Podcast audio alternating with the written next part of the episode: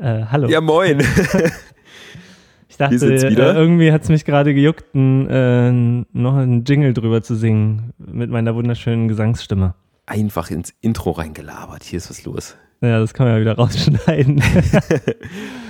Oder wenn es jemand stört, dann muss er sich halt eine andere Episode anhören, wo das äh, Intro nachträglich reingepflanzt wurde, sodass es kein Übersprechen gibt. Ja, geht ja schon gut los. Ähm, ja, Tag erstmal an alle an den äh, alternativen Rundfunkempfangsgeräten. Äh, 300 Hertz ist mal wieder da, nach langer, langer Abwesenheit. Das kennt und, man ja nur schon so. Und, ja, ja, das ist ja nur normal. Da haben sich ja jetzt auch alle dran gewöhnt.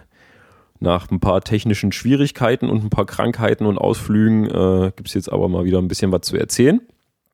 Ja, äh, das ist übrigens so, so ähnlich wie, äh, ich finde ja gerade ganz schön hier, der, also jetzt gerade, wer es jetzt hört, äh, gerade tobt ja äh, im Fußball, ja, zwischen Borussia Dortmund und äh, Bayern München, dieser kleine Streit um diesen Spieler Marco Reus, ja. Und der Karl-Heinz Rummenigge von Bayern, der sagt die ganze Zeit immer so, so fiese Sachen, ja, wie, äh, der Spieler ist schon interessant, aber ich will jetzt da keine Unruhe in den Vereinen bringen, unnötigerweise, ja. Mhm. Im Satz macht er das natürlich. Das ist genauso wie, äh, oder fast genauso wie wir, die wie unsere Sendungsankündigung, wie wir immer darüber äh, sprechen, dass wir äh, ja halt nicht mehr regelmäßig diese Sendung aufnehmen und dass man eigentlich gar nicht darüber sprechen müsste, äh, um jetzt nicht die Leute da zu irritieren, aber wir machen es dann einfach trotzdem. Ja, man hat ja trotzdem immer wieder diesen Wunsch. aber naja.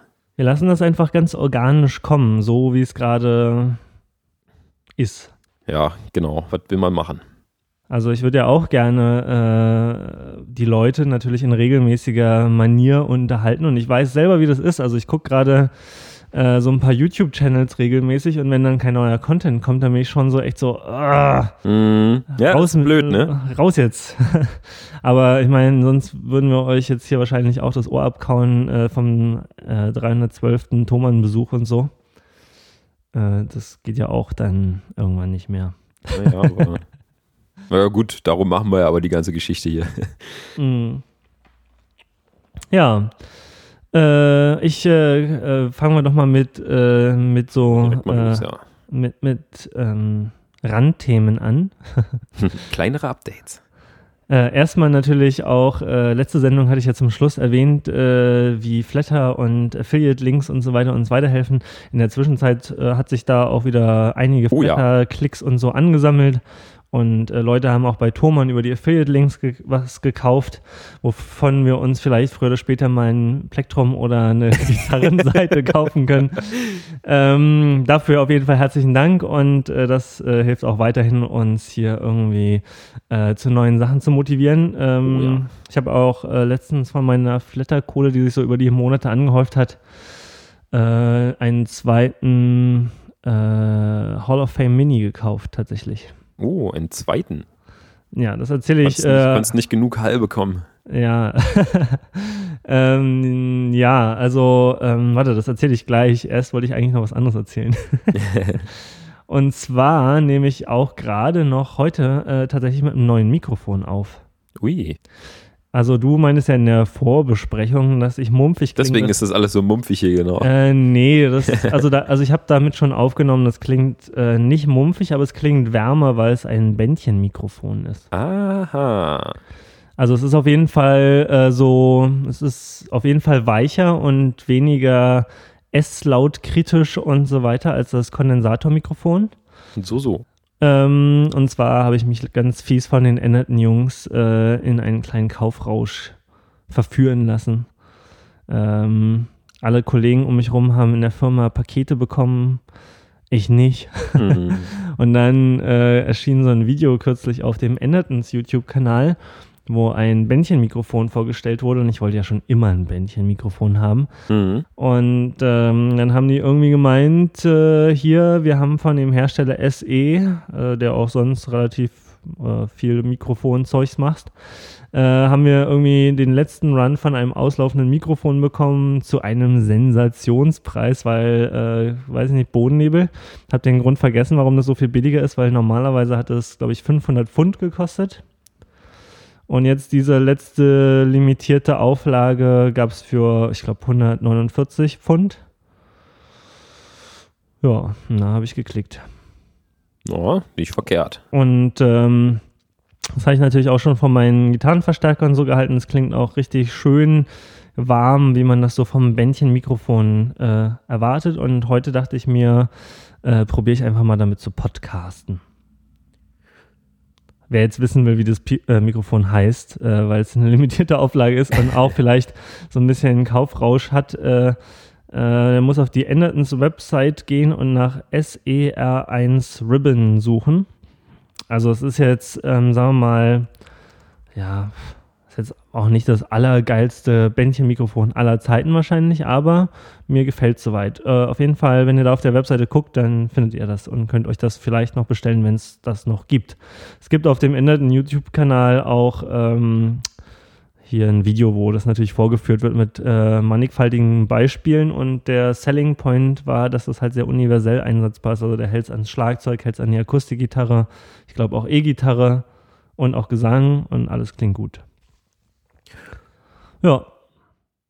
Kannst ja mal noch ein paar, paar Gitarrenaufnahmen dann mal irgendwo ranschnibbeln. Da bin ich ja mal gespannt dann. Ja, das Ding ist, das müsste ich mal, das müsste ich glaube ich mal im Proberaum machen, weil irgendwie, ähm, also ich habe den Blackstar aufgenommen mhm. und der, der ist ja, weiß nicht, der ist schon gut, auf jeden Fall auch besser als so, was ich vorher zu Hause an Mini-Amps hatte aber der klingt irgendwie trotzdem nicht so schön dynamisch und groß wie der Hot Rod halt, ne? Mhm. Und ich glaube, dann müsste ich das da vielleicht mal machen. Aber das ist auch nicht auszuschließen, dass das in Kürze passieren könnte. also ich habe auch schon, jetzt wo ich es gerade, wo du gerade fragst, ich habe auch tatsächlich schon natürlich ein paar Aufnahmen, die habe ich vorhin, glaube ich, noch gespeichert.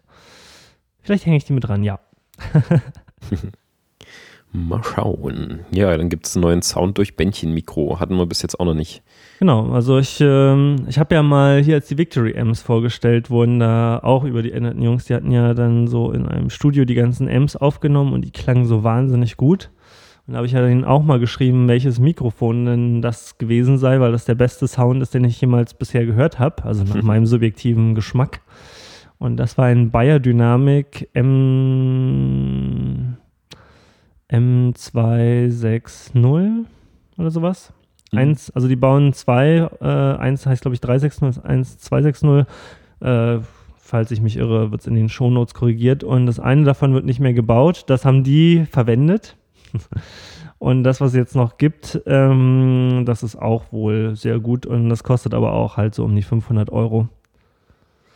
Ja, ja, die Bench-Mikrofone. Und von Thomann gibt es ja hier dieses ähm, das T-Bone. Das T-Bone. Das äh, war auch lange auf meiner Liste, um das mal auszuchecken, aber da steht ja immer in den Bewertungen von wegen, ja, bestell lieber gleich zwei oder drei, weil eins davon oder zwei sind vielleicht Schrott und das dritte ist es dann. Und so. Oh je, na gut. Ja. Naja, mal gucken. Also das, wie gesagt, hier, das gefällt mir ganz gut und auch wenn es für dich jetzt mumpfig klingt, ich hoffe hinterher in der Aufnahme ist es toll. Mhm, ich hoffe mal auch hinterher in der Aufnahme ist das Knistern nicht drin, was du mir hier mitschickst. Ich habe kein Knistern. Okay, dann ist es vielleicht das Skype. Jedes Mal, wenn du was sagst, macht es irgendwie hinten dran. Ja, hm. Mal schauen. Ich bin mal gespannt. Also, ich hatte ja noch nie Audioprobleme. Äh, das wäre ja wirklich, also mein Monitoring und alles, das hat mich eigentlich bisher noch nicht äh, im Stich gelassen. Wenn ich nichts okay. höre, dann, äh, dann und ich habe heute schon gehen. ein paar Probeaufnahmen gemacht, so ist nicht. Also. Okay, dann ist bestimmt wirklich hier das Skype oder das Routing irgendwie merkwürdig. Hoffentlich hast du keinen Knicksand dann in deiner Spur. Ich hoffe es mal, aber ich höre es ich hör's nur, wenn du irgendwas sagst. Okay. Hm. Und daher bin ich beruhigt. Spannend. Ähm, ja, irgendwas wollte ich noch sagen. Ach so, ja, und wenn nicht, äh, das Auphonic hat ja jetzt. Ähm, Ach, das hat ja jetzt mehr Bandkram. Das hat ja jetzt zwei Kanal äh, Rechenleistung sozusagen. Und wow. ähm, ich werde natürlich dann nachher auch mal unseren Podcast äh, zweikanalig hochladen. Mhm. Und dann machen die bestimmt alles heile, was äh, nicht heile ist. Ja, stimmt. Auphonic macht das schon. Brauche ich auch keine Räuspertaste mehr in Zukunft jetzt. ja, ich bin echt gespannt. Also die Audiobeispiele, die sie auf der Seite hatten, die waren ja schon äh, beeindruckend. Mhm, das ist recht amtlich, was sie da mittlerweile zusammengebastelt haben. Das ist schon ziemlich krass. Ja. einfach mal Zeug hochladen, was komplett kaputt ist. Also gerade so aus den Beispielen und dann klingt es nachher, als ob irgendwie alle Mikros wirklich an waren. Hm. Das ist schon doll. Ja. Ja. ich bin auch mal gespannt, weil bei uns äh, zum Beispiel, ich mixe das ja auch mal Mono runter, äh, jetzt so, früher hm. habe ich das ja so leicht Stereo gemixt. Ähm, und ich hatte zwischendurch so das Gefühl, dass der Leveler vielleicht schon noch, doch noch ein bisschen besser sein könnte. Mhm. Aber das lag natürlich auch daran, dass es halt ein Monokanal ist und er dann vielleicht dann algorithmisch uns nicht so gut auseinanderhalten ja, kann. Das kann gut sein. Naja, wie dem auch sei. Auf jeden Fall äh, noch schnell die Geschichte zum zweiten Reverb. Äh, den ja. ersten habe ich äh, Dauer ausgeliehen. Und zwar hat eine Freundin von mir äh, hat gesagt, so, ich will jetzt auch mal das mit dem Gitarre spielen probieren. Mhm. Und du hast doch gerade drei äh, zu Hause äh, mit der Bader Caster sozusagen sogar vier. Und du hast auch noch zwei oder drei Verstärker und so. Und kann ich mir das nicht mal ein halbes Jahr ausleihen? Und wenn ich feststelle, das ist voll geil, dann hole ich mir mein eigenes Gear. Und wenn es doof ist, dann kriegst du es halt einfach wieder. Ah, ja. Also so oder so kriegst du sozusagen nach einem halben Jahr wieder. Ja, coole Idee eigentlich. Ähm, genau, und dann dachte ich mir, ja, es fängt jetzt hier eh Staub und meine billige Les Paul-Kopie sozusagen, die habe ich dann erstmal abgegeben. Und dann mein Orange Micro Terror. Und äh, äh, dann hatte ich ja noch so einen kleinen äh, Squire Champ Transistor Amp, den ich mal zu einer Box umgebaut habe. Ja. Und äh, den habe ich als Box noch dazu gestellt und dann dachte ich mir, ja, okay, also das ist jetzt echt kein schlechtes Setup, aber ohne Reverb ist es einfach nicht geil. Nee, ohne Reverb ist zu Hause ziemlich oll. Und dann habe ich halt ähm, mein Flatter-Konto mal gecheckt. hab gesehen, ja, okay, fehlen noch 5 Euro für so einen Reverb, alles klar. Äh, dann kriegt sie jetzt den, den Mini Hall of Fame noch mit. Und es war auch wirklich wieder ein Unterschied wie Tag und Nacht. Da wird aus diesem äh, furztrockenen Micro-Terror wird da plötzlich also ein richtig lecker klingender Verstärker. Und ähm, ja, dann bin ich halt zum Feind gefahren und habe mir einen Mini Hall of Fame nochmal gekauft. Zum bösen Laden in Berlin. Ja, ey, und das war wieder so schlimm. Komm, erzähl, es macht immer Spaß. ist, sie haben jetzt ihre Rohrpost wieder in Betrieb. Aha. Und Aha. es ist einfach, es ist so bescheid. Ich, äh, ich muss, also ich will es jetzt hier eigentlich wirklich nicht ausbreiten, weil das haben wir jetzt den Hörern schon oft genug erzählt.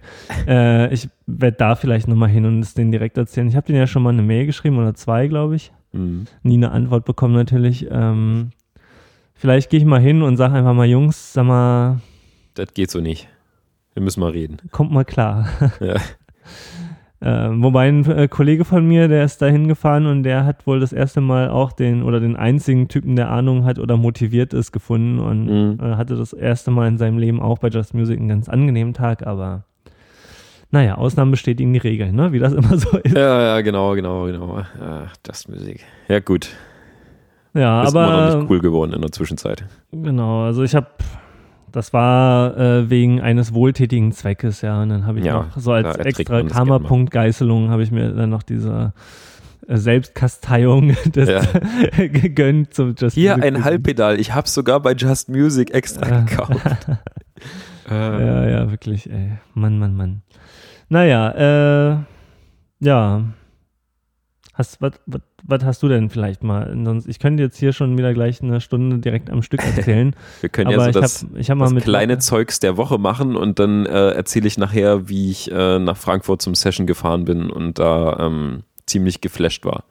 Ja, dann, äh, Dazu dann, dann streu doch du mal ein bisschen was rein hier dann streue ich mal. Du meintest gerade schon, du hast ja auch mal einen kleinen Combo-Amp zu einer Box umgebaut. Das war jetzt auch so ein Ding, was ich hier auf dem Zettel hatte, um so in Vergessen geratene, nicht gespielte Staubfänger wiederzubeleben. Ich hatte ja hier immer meinen, äh, meinen Vox-Hybrid-Verstärker und war ja nie so richtig zufrieden mit dem. Ich hatte auch schon erzählt, dass ich dann mal so einen, so einen Valve State Marshall Top-Teil bekommen habe und dann hatte ich mir halt kurzerhand mal die, die Combo umgelötet zu einem, zu einem tauglichen Speaker. Also, wenn man mal immer noch sowas rumstehen hat und aber eigentlich lieber ein kleines Blackstar Top-Teil spielen würde oder sowas, muss man sich gleich nicht erstmal Gedanken um eine Box machen, sondern erstmal irgendwie einen Lötkolben und einen Bohrer kaufen gehen und dann hat man damit auch schon mal gut was gerissen. Und hast Muss du dir einen Schalter eingebaut, dass du noch hin und her schalten kannst oder hast du ihn äh, ausgeweidet? Nee, mit Schalter habe ich gar nicht so weit gedacht. Das hätte ich eigentlich auch noch machen können. Werde ich dann wahrscheinlich auch noch tun. Nee, ich habe einfach ähm, Ähm, also wie, wie in einer Fender-Kombo, wo man das Kabel äh, rauszieht und dann einen Speaker anschließen kann. Also das hat jetzt hinten ganz normale Speakerbuchse dran, Ah ja, okay. wo ich einen Top-Teil reinstecke und dann hängt noch ein Kabel aus dem Amp raus, wo dann halt der eigentliche Vox-Verstärker wieder in den Speaker eingesteckt wird.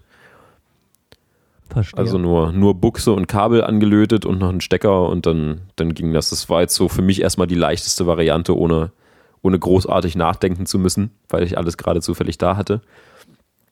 Mir dann von, äh, von Neutrix so eine, äh, so eine Locking-Speaker-Buchse bestellt. Die ist vielleicht krass. Kennst du die?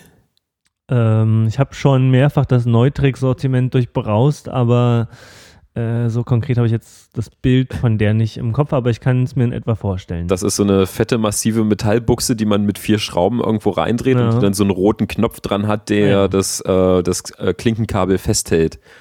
Also es lässt sich nicht rausziehen. Ähm, eine Zeit lang war Gibson auch mal irgendwie in dem äh, Wahn verblieben, das irgendwie an eine Gitarre anzubauen. Das war ganz schrecklich. Aber so das für eine Box. Gegenteil von MagSafe. Ja, genau. äh, da, das ist so Kabel ab und Stecker drin, wenn man mal drüber läuft. Also das Ding hält wirklich bombenfest, aber ich dachte mir so, okay, für die, für die Security, dass man da keiner irgendwie bei einer Mucke auf die Idee kommt, da an dem Kabel rumzuspielen, war mir das, das wert. Und das Ding hält wirklich richtig gut. Man muss bloß irgendwie sich einen sehr großen Bohrer beschaffen, wenn man den irgendwo in eine Holzplatte einbauen will. Ich glaube, der hat so knapp anderthalb Zentimeter Durchmesser, dieses Teil. Also es ist mega fett. Da kann man doch diese Lochbohraufsätze nehmen. Genau. Oder? Ja, genau. Braucht man bloß erstmal. Ja, ja. Gibt es auch im Baumarkt in der Grabbeltheke für Na klar. 3,95 Euro oder so. In Baumarkt fahren ist sowieso immer gut. Ja. Da Genau, also die Boxen bauen und als ich-. Als ich dann noch im Baumarkt war und Zeug gekauft habe, ich hatte es ja auch schon mal erzählt, ich habe mal so ein Bit geschenkt bekommen für eine Seitenkurbel, für einen Akkuschrauber. Hm. Ich bin mir direkt noch so einen Minischrauber zum Ventilkappen aufziehen mitgenommen für, weiß nicht, 8 Euro oder sowas und dachte mir, okay, den Spaß machst du jetzt mal, wechselst du mal mit dem Akkuschrauber Seiten. Ventilkappen aufziehen. Na, du kennst, kennst doch hier diese kleinen Mini-Akkuschrauber, die eigentlich nicht größer sind als die Hand, die so aussehen wie eine Pistole. Ach, das war ein Spaß. Das war ein Spaß, ja. Ich denke mir halt immer so, okay. wenn ich im Baumarkt an denen vorbeigehe, man kann ja eigentlich gar nicht mehr mit denen machen, als eine Ventilkappe aufs Fahrrad schrauben, weil die ein bisschen klein sind. Naja, aber man kann mit denen auch wunderbar Seiten wechseln. Also ich war ja echt überrascht, wie, wie cool das eigentlich geht. Also man ist irgendwie gefühlt doppelt so schnell fertig, weil man nicht so viel kurbeln muss. Und wenn man jetzt gerade noch irgendwie ein paar Lötarbeiten an der Strat durchziehen muss und da die 11, 12, 13, 15 Schrauben aus dem Schlagbrett rausziehen muss, ähm, ist man da mit einem Akkuschrauber, der ein bisschen kleiner ist, auch schon ganz gut dabei. Ich meine, klar, man braucht es überhaupt nicht. Das ist der größte Witz und Spielerei, die ich, glaube ich, bis jetzt so betrieben habe, was hier Gitarrenzeug angeht. Äh, aber lustig und irgendwie doch ein bisschen praktisch ist es schon. Ja. Also wenn ihr mal einen Zehner über habt, dann kauft euch diesen Planet Waves Bit und äh, so ein, so ein 8-Euro-Teil aus dem Tum und dann könnt ihr schrauben. das macht Spaß. Ha. Ja, vielleicht mache ich das mal. Ich habe schon mal drüber nachgedacht, aber dann dachte ich mir, ja, ja Ja, das. Äh, ja, mal gucken. Ja, nee, es ist, es ist lustig und irgendwie hat's, es hat was. Es, man, man bildet sich ein, dass es total praktisch ist und dass es jetzt total Sinn hatte, dass man sich da dieses Teil gekauft hat. Aber mir macht's Spaß. Das ist die Hauptsache. Das ist die Hauptsache. Und solange deine Mechaniken dadurch nicht äh, zernudelt werden, äh, Nö, ist ja alles gut. nö, nö. Das ist ja letztendlich wirklich nicht anders wie mit einer normalen Seitenkurbel, außer dass es ein bisschen schneller geht. Hm. Jo, jo. Ähm, ja, äh, ich habe äh, meinen kleinen Squire, ich hatte den mal von, also ich, als ich das allererste Mal angefangen habe, Gitarre zu lernen, das war noch ein Jahr oder zwei vielleicht, bevor ich es dann so richtig äh, durchgezogen habe, da hat mir ein, unser Gitarrengott äh, von der Band hat mir damals seinen alten Mini-Combo quasi geschenkt, glaube ich, oder für 50 Mark oder Euro oder was auch immer.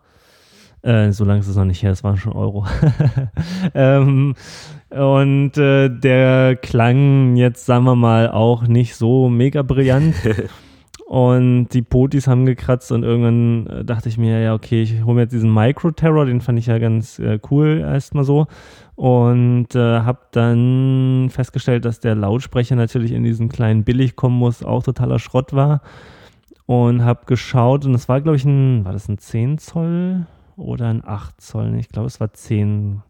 Und einen 10 Zoll Lautsprecher gibt es nicht so viele. Und dann mhm. habe ich mir einen Jensen äh, 10 Zoll Lautsprecher gekauft und den da reingeschraubt und einfach den Verstärker oben Kabel abgeschnitten. Da gab es keine Buchse oder so, da, das Kabel kam da einfach so direkt raus und war an den. Ja, ja, genau.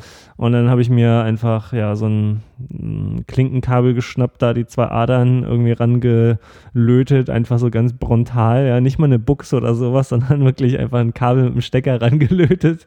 Reicht ja. Äh, was hinten aus dem Schlitz dann rausguckte. Und es klang auf jeden Fall deutlich besser, ja, das kann man sagen. Ja. ja, also Top-Teil mit Box und gutem Speaker ist schon nochmal was anderes als irgendwie kleine billige Dreckskombo. Ach, kleine billige Dreckskombo. ja, ich habe ja auch nochmal wieder gebastelt, ähm, nachdem du letzte Mal von deinem äh, wahnsinnig tollen neuen Pedalboard, Case und so berichtet hast. Mhm. Äh, schwelte es ja in mir doch, weil ähm, mein Pedalboard mich doch eher unzufrieden gemacht hat. Ja. Ähm, ich hatte ja am Anfang, ganz am Anfang, ich habe ja so einen Ton-Case auch, äh, nicht so custom wie Felix, aber auch von Thomann quasi gebaut und so hier ganz massiv.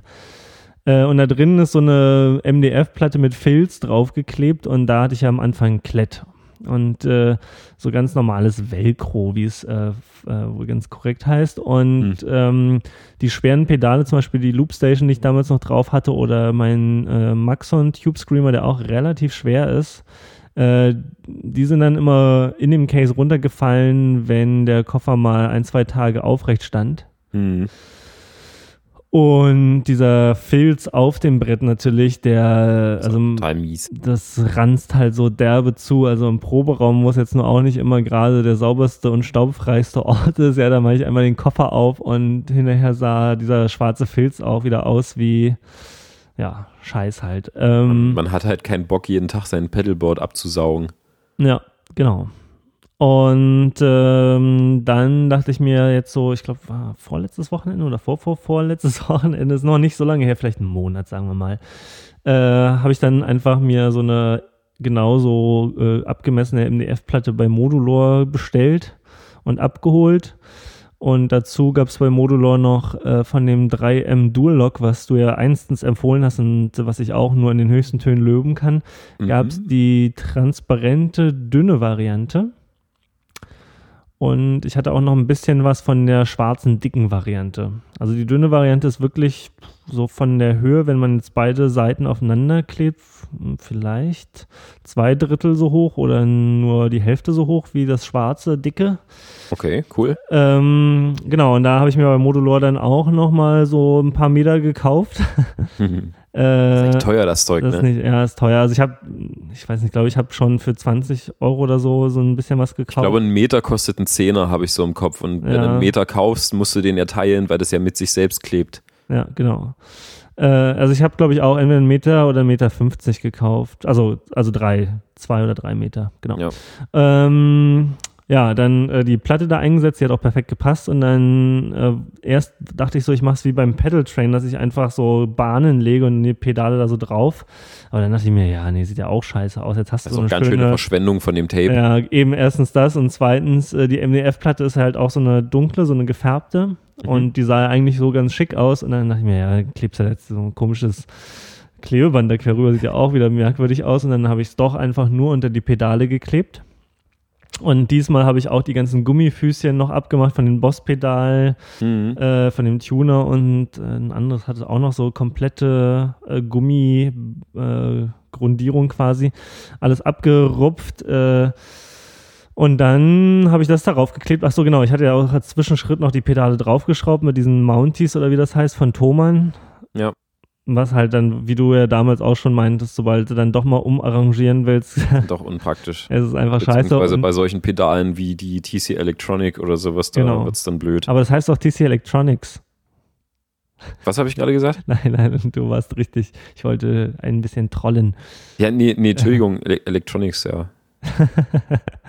ähm, nee, also auf jeden Fall, genau, die konnte ich ja auch nicht festschrauben, deswegen bammelten die die ganze Zeit rum.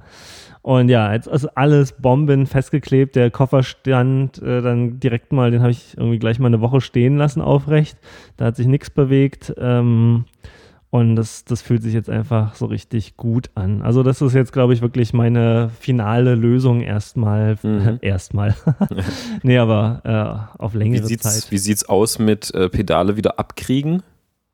Ja, das, äh, man muss halt einen Anfang finden, ne? Also man kann, ich finde, bei dem Dual Lock geht das schon auch, dieser, zum Beispiel, was man machen kann bei Velcro, ist ja immer mit so einer, einer EC-Plastikkarte, halt so kreditkartenmäßiges Dings, Mhm. so ein bisschen dazwischen knibbeln und dann irgendwann kriegt man es ab mit dem Effekt, dass aber immer mehr Fusseln hängen bleiben Ja.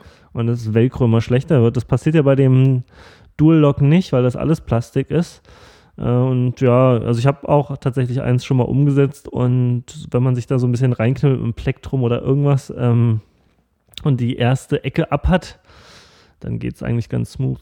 Ja, okay, aber ist jetzt halt nicht so, dass wenn man es einmal zusammen hat, äh, es nie wieder auseinandergeht oder so. Genau. Also es Nee, nee, lässt sich ohne größeren Aufwand wieder auseinanderfrickeln.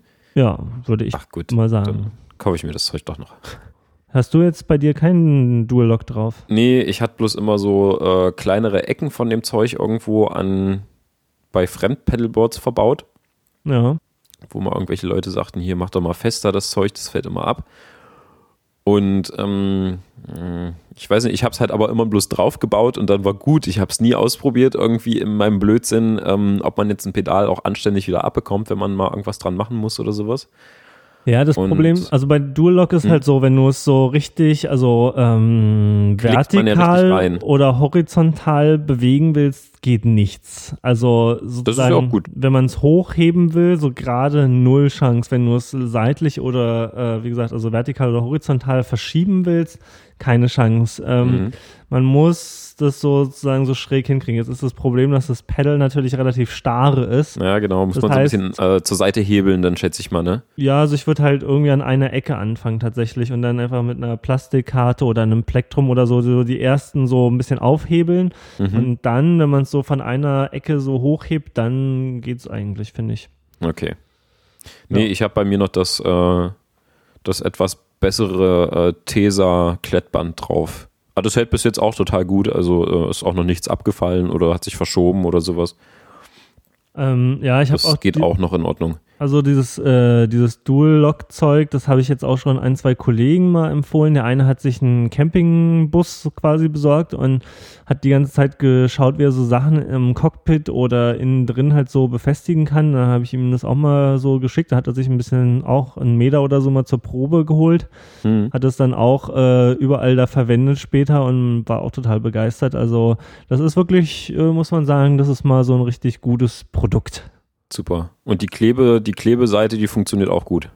absolut problemfrei. Das ist ja Äh, manchmal bei so dem, den billig äh, auch noch das Problem, dass halt irgendwie Plaste und Fussel zusammenhalten, aber Ja. sich die Klebeseite wieder irgendwie vom Brett oder vom Pedal ablöst. Das ist dann halt auch am Ziel vorbei. Ja, also bisher hält es alles super. Ich habe aber auch äh, die MDF-Platte irgendwie gut abgewischt und so und Mhm. auch die Pedale und so. Äh, das Ja, sollte man wichtig. natürlich machen. Aber ansonsten fühlt sich jetzt erstmal gut an alles. Super. Hat sich noch endlich, keinen Millimeter bewegt. endlich mal Langzeitbericht über das Zeug. Ja, also ich habe, ja, warte mal, ich könnte jetzt mal kurz im Blog bei mir gucken, weil da habe ich da reingeschrieben, glaube ich auch. Dann kann ich mal gucken, wie lange es jetzt schon den Test äh, besteht. Äh, am 11. Oktober, also ja, drei Wochen oder so. Aha. Und seitdem noch nichts abgefallen und alles. Genau. Auch keine Super. Anzeichen davon. Also genau, ich kann das äh, Bild dann auch später nochmal äh, bei uns jetzt hier in, den, in die Shownotes posten. Mhm. Dann seht ihr auch, welche Pedale ich da alle gerade konkret so in welcher Reihenfolge auf dem Board habe. Mhm. Ähm, was jetzt noch äh, für diese Bahnklebung sprechen würde, also wenn man jetzt irgendwie sein erstes Pedalboard gerade zusammenbaut und man noch nicht weiß, welche Pedale man sich kaufen will und was jetzt die beste Reihenfolge für einen ist, ähm, ist es schon gar nicht verkehrt, jetzt halt einfach so drei so eine fetten Streifen irgendwie aufs Brett zu kleben, dass man halt irgendwie variabel nochmal die Pedale versetzen kann, ohne dass man jedes Mal so einen kleinen Nupsi irgendwo abscheuern muss und dann neu draufkleben. Ja, Beziehungsweise, was, was so Kabelmanagement angeht, ist es dann auch nicht verkehrt. Also wenn so ein Stromkabel irgendwo umherwabbelt oder die Patchkabel sich irgendwie vor Quere hauen, dann kann man halt da nochmal so ein kleines Stück Klettern oben drüber kleben, dass die dann halt einfach mal liegen bleiben oder sowas. Bloß wenn man halt irgendwie schon ein bisschen weiter fortgeschritten ist und man genau weiß, wie es auszusehen hat, dann bin ich da auch kein Freund von, diese fetten Klettbahnen aufzukleben. Erstmal ist es halt viel zu viel, was man da verbraucht. Das ist totaler Quatsch und was du auch meintest, es setzt sich halt extrem zu. Also es zieht so viel Staub und Gefussel an. Ja. Da wäre es dann Quatsch. Wobei ich jetzt natürlich bei dem Dual Lock nicht weiß, wie das mit den Fusseln so wirklich ist, aber früher oder später wird da schon auch irgendwie Haare, irgendein Scheiß. Irgendwas bleibt immer hängen, klar, solange irgendwas Haken bleibt ist, bleibt was hängen. ja, genau. Aber also ich kann es auf jeden Fall äh, wärmstens empfehlen. Ja. Gutes Zeug. Ja, war auf jeden Fall ein guter Tipp. Wo hast du denn das mal gefunden damals? Ähm, ach Gott, weiß ich gar nicht mehr. Ich habe mal irgendwie so ein bisschen rumgelesen, was man so ähm, beim Eigenpedalboard-Bau beachten sollte, glaube ich. Und ähm, da hatte auch irgendjemand mal verblockt, wie er sich sein, äh, sein Brett gerade zusammengebaut hat. Noch mit Podest drauf, wo die Stromversorgung drunter sollte. Und der hatte da dieses, äh, dieses Dual-Lock verwendet. Ah ja. Und dann hatte ich mir das angeguckt und dachte mir, oh, das ist cooles Zeug. Und ich hatte bloß immer so kleine Stücke dann mal von bestellt oder irgendwo im Baumarkt bei Konrad geholt oder sowas. Und dann halt mal so für andere Zwecke benutzt und dachte mir auch immer so, okay, das, das fetzt dann ganz gut und hab's aber bloß immer bei anderen Leuten dann auf Brettern verbaut, wo ich es dann halt nicht mehr selber testen konnte und dann auch nicht nochmal nachgefragt hatte jetzt, wie sich so löst oder sonst was. Weil die es wahrscheinlich dann einfach so gelassen haben, aber wenn du meinst, das taugt, dann ist das schon mal ganz gut. Dann hat es den Test bestanden. Also ich würde sagen, nie wieder Velcro. Sehr gut. also ich habe auch jetzt tatsächlich schon so ein paar Mal überlegt, so, hm, könnte ich das nicht mit Dual Lock machen? Also bestimmt. Mhm. Und äh, hier irgendwas an die Wand pappen damit, dann kriegt man es wieder ab. Und äh, aber ja, also bisher ist es vor allen Dingen auf dem Pedalboard angekommen. Aber wie gesagt, so, ich fand das eigentlich ganz äh, spannend, so dass der Typ jetzt im Camper das einen auch äh, verwenden konnte. Er hat sich halt irgendwas da aufs, äh, wie gesagt, aufs ähm, wie sagt, sagt man Dashboard in Deutsch? Äh, Armaturenbrett. Armaturenbrett, genau. Ja. da hat er das äh, sich so, so ein Tablet oder so draufgelötet mit und in der Küche irgendwie irgendwelche Büchsen und Boxen äh, festge dübelt und er meinte auch bisher, oder er hat zumindest nicht gesagt, ja, was hast du denn da für einen Scheiß empfohlen, es fällt alles ab, sondern mhm. äh, war eigentlich auch ganz angetan. So, genug mit der Dauerwerbesendung. 3M Dual Lock. Kaufen Sie jetzt, wählen Sie jetzt die, äh, rufen Sie jetzt die Nummer neben Ihrer Landesflagge an. Genau, wenn ihr Pros seid und irgendwie krasses Pedalboard haben wollt, was genauso bleibt, wie es einmal angeordnet wurde, dann ist das cool. Ja. Ansonsten halt vielleicht, wenn ihr euch noch nicht sicher seid, doch nochmal das, äh, das Tesa-Velcro ausprobieren, nochmal ein bisschen was umsetzen. Und äh, es war auch noch so ein Ding, was mir dann noch einfiel, was so Kompatibilität angeht, wenn man sich jetzt mal irgendwo ein gebrauchtes Pedal kauft oder ausleiht, um es mal zu checken. Hat man es ganz oft, dass da schon diese, diese Häkchenseite von so stinknormalem Klettband dran ist, dass man dann leider nicht auf seinen 3M Dual Lock stecken kann. Ja. Ich meine, da lassen sich auch Mittel und Wege finden, aber wie gesagt, wenn man so gerade am Anfang ist und das erste Pedalboard bastelt und wirklich noch keine Ahnung hat, dann vielleicht da noch ein bisschen die Finger von lassen und wenn es dann irgendwann mal so genau das sein soll, was auf jeden Fall die nächsten Jahre so bleiben soll, dann auf jeden Fall dann 3M. ich weiß gar nicht, ob es doch bei Amazon gibt es das auch, ne? Da können wir doch einen ja, genau. Affiliate-Link hinmachen. Ich hab, wir haben es ja bei Amazon haben wir es zum Beispiel noch nicht, äh, also da ist ja die Auszahlgrenze, glaube ich, 50 Euro. Mhm. Ich glaube, wir haben schon so hier und da mal ein Buch oder sowas da verlinkt, aber das funktioniert bei uns irgendwie nicht so gut. Also, Na, bei Amazon war noch nicht so viel. Nee, da sind wir noch in den ganzen Monaten noch nicht über die 50 Euro, glaube ich, gekommen. Naja, aber jetzt werden ja alle äh, Klettband kaufen. Ja, beziehungsweise wenn ihr Weihnachtsgeschenke kauft auf Amazon und so weiter, ist ja bald soweit, ne? Mhm. Äh, dann, ihr könnt auch einfach auf einen dieser Affiliate-Links klicken und dann eine Waschmaschine oder sowas kaufen.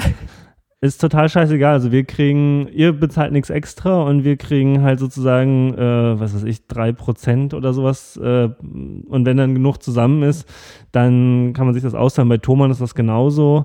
Bei Thomann ist es noch ein bisschen bescheuerter, weil man muss erstmal, ich glaube, die Leute müssen insgesamt für 5000 Euro äh, was gekauft wow. haben und dann kriegt man statt 1% kriegt man 3% von da an. Gott.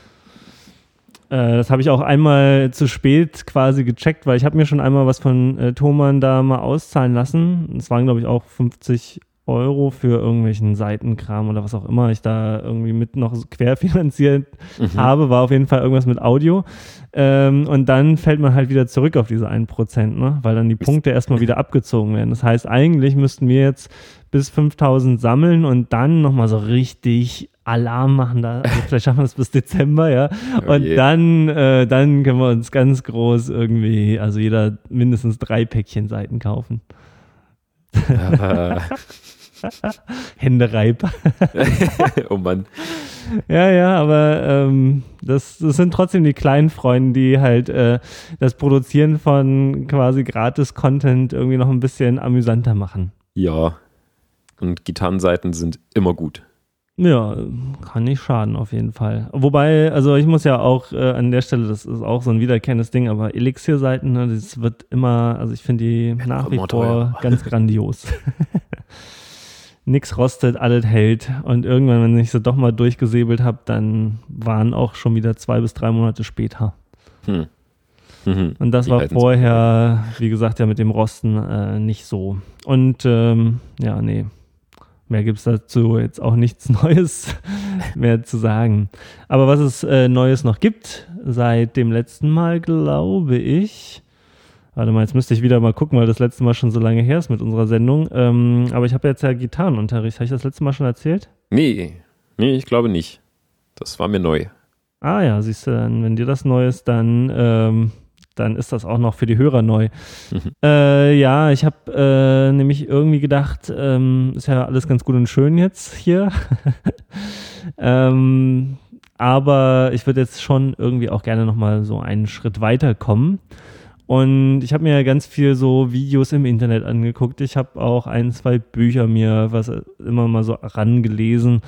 Ähm, und hier und da versucht, irgendwas abzugucken und so weiter. Aber ähm, hat man, glaube ich, auch schon drüber gesprochen. Jetzt ist man ja nicht mehr Student oder Schüler, wo man wahnsinnig viel Zeit hat, sozusagen, äh, sich mhm. das alles selber so reinzufahren. Deswegen bin ich ja immer sehr stark daran interessiert, irgendwelche Verständnis-Shortcuts zu nehmen, damit das irgendwie alles so ein bisschen schneller geht als im komplett autodidaktischen Prozess. Und dann habe ich gedacht, okay, jetzt probierst du das nochmal mit einem Gitarrenlehrer und habe dann in Google eingegeben äh, Gitarrenlehrer Kreuzberg und da kamen so zwei oder drei, die ich erstmal in den engeren Kreis ähm, auserkoren hatte. Und dann eigentlich der eine davon, äh, der hat es mir schon insgeheim so ein bisschen angetan von seiner Webseite her, die ist auch so super 90s.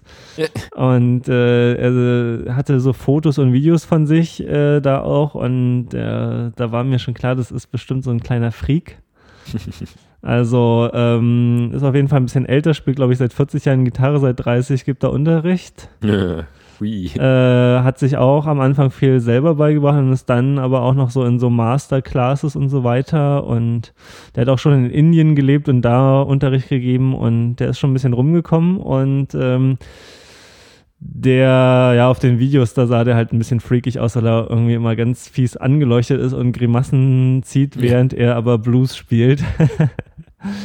ähm, und in echt ist er aber auf jeden Fall äh, ohne Grimassen und äh, ein sehr guter, netter Mensch. Ich kann ja mal die Webseite dann auch verlinken.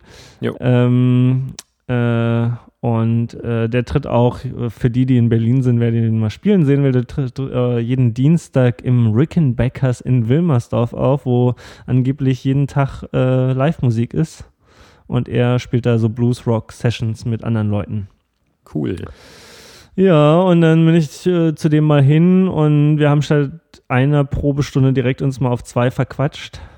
Äh, also einfach so geplappert, geplappert, geplappert und plötzlich auf die Uhr geguckt und huch. Das war schon mal ein erstes gutes Zeichen. Jeden Fall, ja. Und äh, jetzt war ich, glaube ich, vielleicht acht bis zehn Mal insgesamt da, seit ich angefangen habe. Und das ist jedes Mal, ähm, kommt da, kommen da so, fallen diverse Groschen, wie man so schön sagt. Also mhm oder Lichter gehen auf und Verbindungen werden gemacht von Sachen, also die man... Also bringt es halt wirklich was. Oh ja, also das voll, äh, voll gut. Jedes Mal ähm, bin ich da und denke mir so, ah, so ist mhm. das. Ah, das macht ja alles Sinn. das ist ja... Zum Beispiel? Ähm, naja, Das also, war so ein Groschenfall-Moment?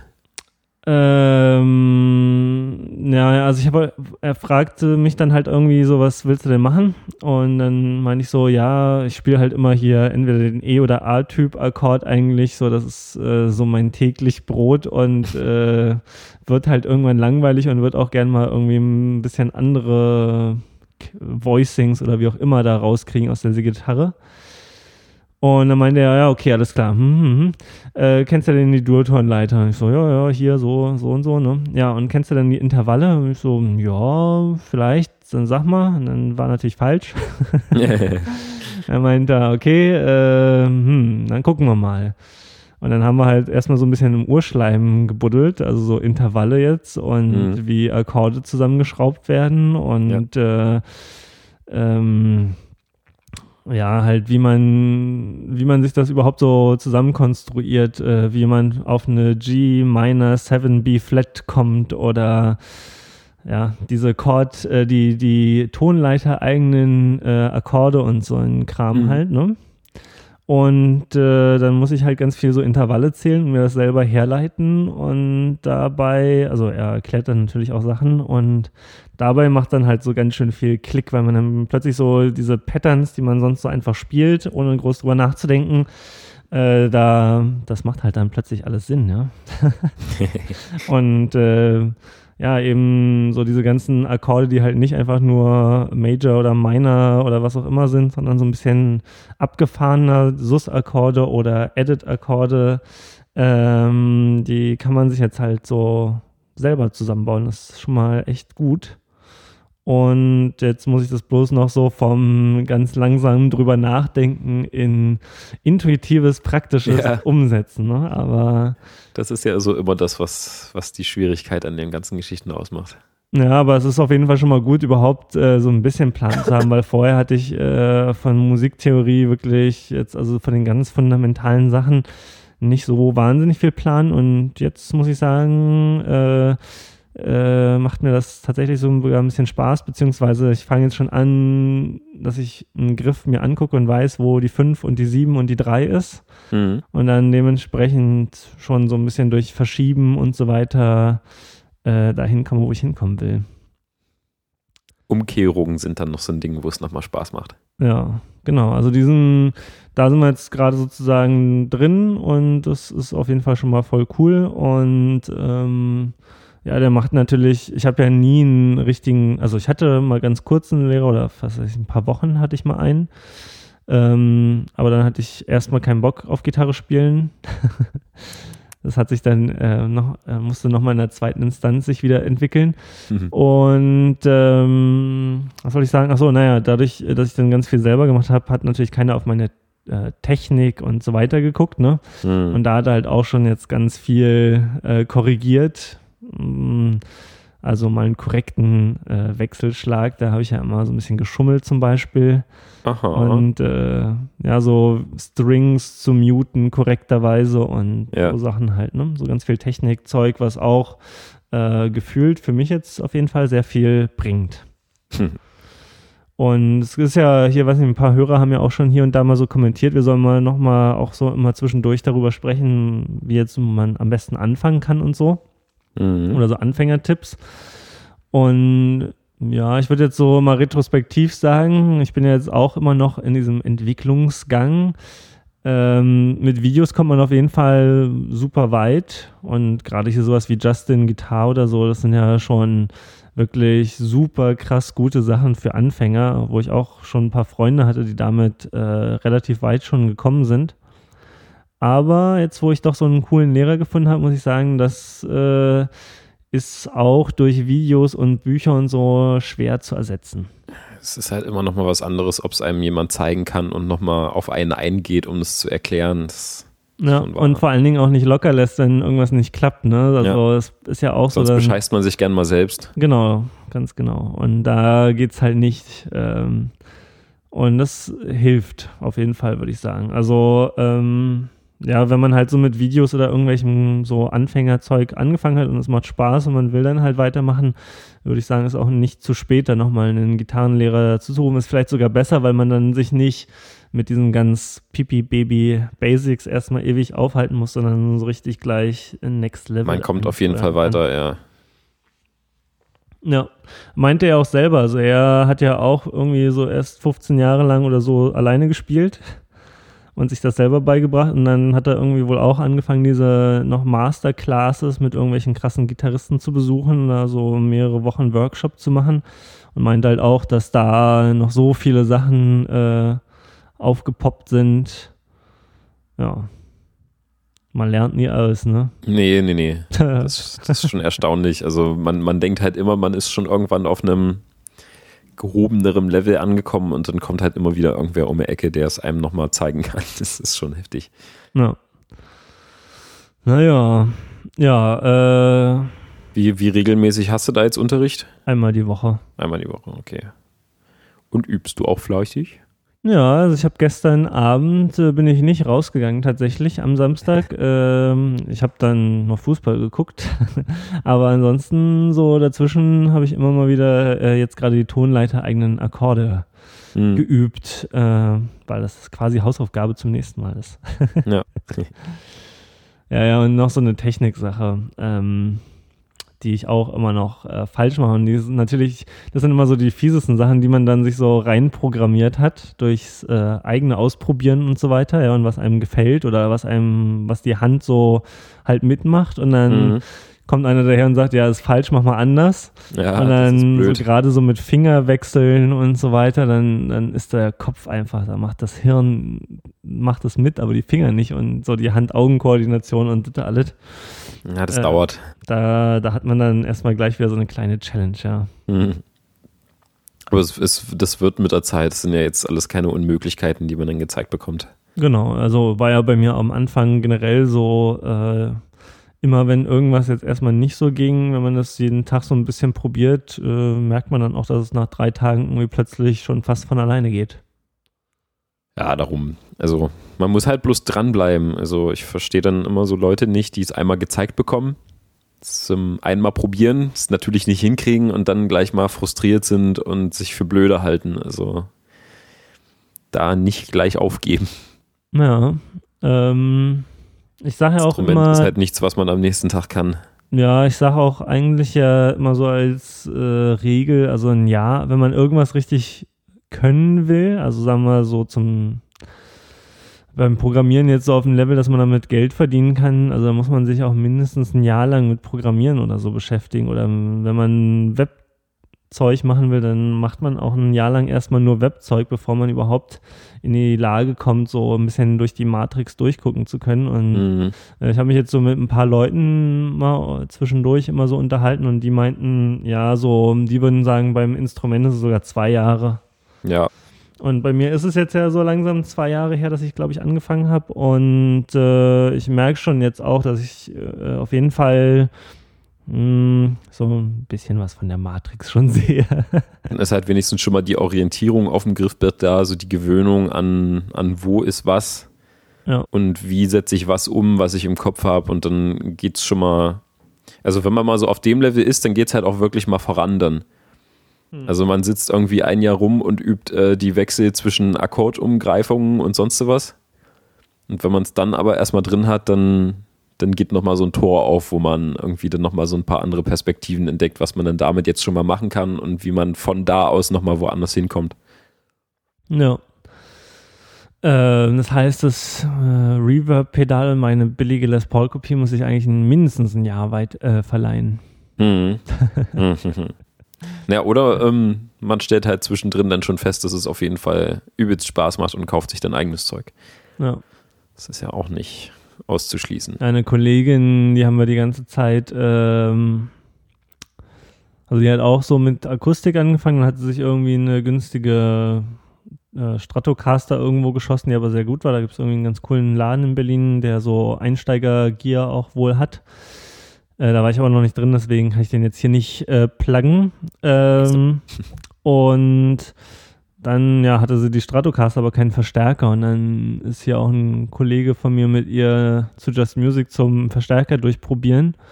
Und dann war sie auch nochmal bei uns im Proberaum bei einer Probe und hat dann nochmal die Verstärker so mit äh, ein bisschen Schmackes gehört. mhm. und hat sich dann tatsächlich für den Blues Junior entschieden. Ah, ja. Weil das ist ja immer so, dass ich auch so den Leuten Der Einsteiger-App. Kauf, kauf, dir, kauf dir gleich irgendwie was Schönes für zu Hause äh, das macht einfach viel mehr Spaß, weil wenn du dir irgendwie so einen Gurken-Amp oder sowas kaufst, das habe ich ja hinter mir, ja, und ja. Auch, äh, einige andere Leute auch, dann macht es einfach weniger Spaß und trägt eher zur Frustration dabei, dass es halt nicht so klingt, wie man es gerne hätte oder so schön, wie, wie es klingen könnte. Und, oh ja. Und so gerade so dieser Blues Junior oder Hot Rod, ich meine, der ist für zu Hause halt eigentlich viel zu laut, das muss man auch sagen, aber ähm, Blues Junior geht schon, wenn man einigermaßen verträgliche Nachbarn oder Wohnsituationen hat. Und dann klingt es einfach tausendmal schöner als mhm. irgendeine so Transistor billig Modeling Amp Gurke. Ja, ach, Gurken zu Hause ist auch gerade so ein Ding. Also seit ich jetzt mein Gurken zu Hause. ah, seit ja. ich jetzt halt mein, mein neues Pedalboard habe und äh, in einem neuen Proberaum bin und sowas, ähm, lasse ich das jetzt immer dort weil das Case halt mörderschwer ist und ich keine Lust habe, die 200 Meter jeden Tag mit dem Auto zu fahren. Und merke halt aber, wie krass mir mein Pedalboard zu Hause fehlt. Ich habe ja noch ein, äh, ein, zweites Brett zu Hause mit meinen ganzen alten Boss-Pedalen drauf und ähm, weiß nicht, wenn ich jetzt mal mein, mein, äh, mein erstes Brett irgendwo anders hatte und dann mal zwei Tage lang mit dem Bossbrett gespielt habe, ist mir das halt immer nie so aufgefallen und habe mir halt immer eingeredet, ach ja, das klingt auch ganz gut. Und es verfälscht auch nichts und äh, ist nicht so schlimm. Das kann ich schön hier zu Hause benutzen. Und jetzt, wo halt wirklich mal über Wochen mein Brett nur in dem anderen Proberaum lag und ich zu Hause mit meinen alten Bosspedalen gespielt habe, bin ich nur noch am Brechen. Das, ich habe jetzt halt mein, mein Brett dann doch mal wieder mit nach Hause genommen und die dann nochmal nacheinander irgendwie an Amp gesteckt und nochmal ein bisschen verglichen. Das ist so heftig, was äh, die Boss-Pedale an Sound klauen beziehungsweise wie, wie nicht gut die im Vergleich zu meinen anständigen Pedalen klingen. Mhm. Mhm. Es, es, es ist schockierend. Also ich habe es bis jetzt immer nicht so gemerkt und nicht für möglich gehalten und mir das ausgeredet. Und jetzt, als ich halt wirklich noch mal wochenlang nur mit, äh, mit dem Zweitbrett gespielt habe und ich hier immer rumsaß und dachte so, irgendwas ist doch hier komisch dann neue Seiten aufgezogen und am Amp umhergedreht und nochmal irgendwie äh, Poti gelötet und Schaltung gemacht und es klang einfach immer oll. Aber jetzt, jetzt noch die, mein, von, hm? kurz noch eine Preisfrage zwischendurch. Äh, Klingt es denn auch oll, wenn die äh, Pedale aus sind oder nur wenn sie an sind? Äh, sowohl als auch. Gitarre oh. direkt in Amp rein ist total super. Bossbrett dazwischen, meh. Okay, weil. Jetzt habe ich mein, ja. mein anderes Brett hier, wo meine guten Pedale drauf sind, angesteckt und es klingt so, wie ich es gewohnt war und wie es sein soll. Und, und ist, auf mir, dem, ui. ist auf dem Brett ist gar kein Boss drauf. Nee, überhaupt nichts mehr. No Boss. No Boss. Ja. Mir dann schon überlegt, also ich weiß nicht, ähm, hm. also am, am schlimmsten finde ich es halt bei meinem Overdrive-Pedal von Boss. Das macht halt mal überhaupt nicht, was es soll. Da kommt dann halt, also von einem vorher okayen Sound, äh, kommt dann da hinten so ein Sägezahn rausgefallen. Ich weiß nicht, mein, mit meinem Chorus bin ich gar nicht mehr zufrieden. Der, der wabbelt nicht wirklich, sondern der, der verschwimmt nur. Das einzig Vernünftige ist halt wirklich noch der Tuner und das Boss-Delay. So, an denen habe ich nichts zu meckern. Aber ansonsten klauen die halt irgendwie Sound ohne Ende, also auch wenn die ausgeschaltet sind. Jetzt kann es sein, also ich muss nochmal alle Kabel checken Vielleicht ist da noch irgendwas braun oder kaputt oder zerquetscht oder sonst was, aber irgendwie, äh, sobald das Brett weg ist und ich einfach nur direkt in Amp reinspiele, ist wieder alles gut. Ja. Und sobald ich jetzt hier meine, meine Reihe von Bosspedalen drin habe, bin ich nur noch am, am Rummehren und bin unzufrieden. Und, ah. Ja, da sagst du was, äh, da muss ich nämlich auch nochmal was ausprobieren. Ähm, und zwar hat ja hier der Herr von der Texas Blues Alley, wie es jetzt mittlerweile heißt, früher steviesnacks.com. Aha. Der hat ja seine Seite und alles umbenannt äh, und macht jetzt eher so, will sich da noch ein bisschen mehr von dem Stevie Ray Vaughan lösen und ein bisschen genereller aufstellen. Und der macht ja zwischendurch auch einfach echt coole Gear-Videos, muss man sagen. Also richtig äh, top-notch eigentlich, müsste man fast sogar sagen, besser gemacht als die von Endertons so von, okay. von Aufnahme und Recording und Machart und so weiter. Also ähm, wirklich äh, super, super großes Kompliment an den, äh, auch wenn er jetzt natürlich nicht hier zuhört und kein Deutsch versteht, aber äh, das habe ich ihm auch schon auf Twitter zukommen lassen. Äh, und der hat nämlich kürzlich eine Videoserie gemacht ähm, zum Thema, was hat Kabellänge für einen Einfluss auf den Ton, was hat Kabelqualität für einen Einfluss auf den Ton, äh, was macht äh, ein Buffer auf dem Board und was macht ein Buffer in der Gitarre. Mhm. Und dann hat er sich so ein schönes Loop-Pedal geholt, also nicht jetzt so zum Loopen, sondern äh, parallel die Effekte ein- und ausschalten und hat dann halt da erstmal unterschiedlich lange Kabel so in die Loops reingesteckt und konnte dann bis halt auf 90 Fuß, oh Gott, was ist das jetzt umgerechnet, keine Ahnung, aber 35 Meter irgendwie oder sowas, sowas, weiß es nicht. Ja, vielleicht ein bisschen länger sogar noch, ähm, konnte er die dann so dazuschalten, ja, und hat so im ersten Video einfach erstmal Kabellängen zugeschaltet, nur um zu sehen, was das so macht. War das der, der dann auch gleich noch ein, äh, ein Messgerät mit dran gesteckt hat, wo er sich die Kurve angucken konnte? Nee, das war nochmal was anderes. Das war der True Bypass Mensch. Ja, genau, aber ja, okay, also ich dachte, das ist derselbe. in dem Fall ging es auch darum, letztendlich dann später natürlich, aber ähm, so das erste Video war, wie gesagt, erstmal nur die Kabellänge und nur um zu zeigen, okay, pass mal auf, äh, also diese Kapazität, die da so sich aufbaut an den Pickup sozusagen, oder was Kapazität, ach, ich vergesse das auch immer wieder, ähm, äh, die saugt halt schon die Höhen und die Tiefen weg. Hm. Ja, und als er dann die 90 Fuß Schleife da reingehangen hat, äh, da und dann immer so hin und her geschaltet hat zwischen einfach nur so ein kleiner Stummel direkt an M quasi, ne? Also wo hm. er, damit war er an dem, also mit so einem kleinen Stummelkabel war er direkt an diesem Looper-Pedal und das direkt dann in den Amp mit auch so einem kleinen Stummel und dann eben diese ewig langen Schleifen dazwischen und dann, als er so zwischen Stummelchen und langen Schleifen hin und her geschaltet hat, war auch in einem YouTube-Video einfach der Unterschied super krass.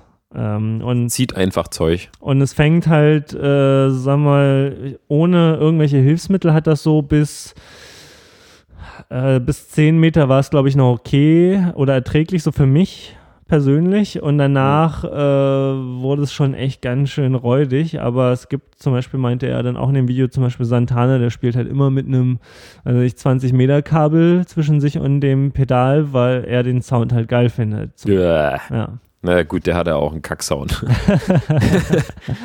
ja, äh, Genau, also ist natürlich alles subjektiv auch wiederum. Also zum Beispiel der Sound, den dieser Anthony von Texas Blues Eddie toll findet, der ist mir wiederum viel zu treble-lastig. Also der ist einfach so beißend scharf schon, dass ja, ich das tatsächlich so ein bisschen so dieses Klippen vom Kabel, äh, also nicht Klippen, aber du weißt schon, so ja, ja. ein bisschen Abrunden des Frequenzbereiches durchaus nicht als unangenehm empfand.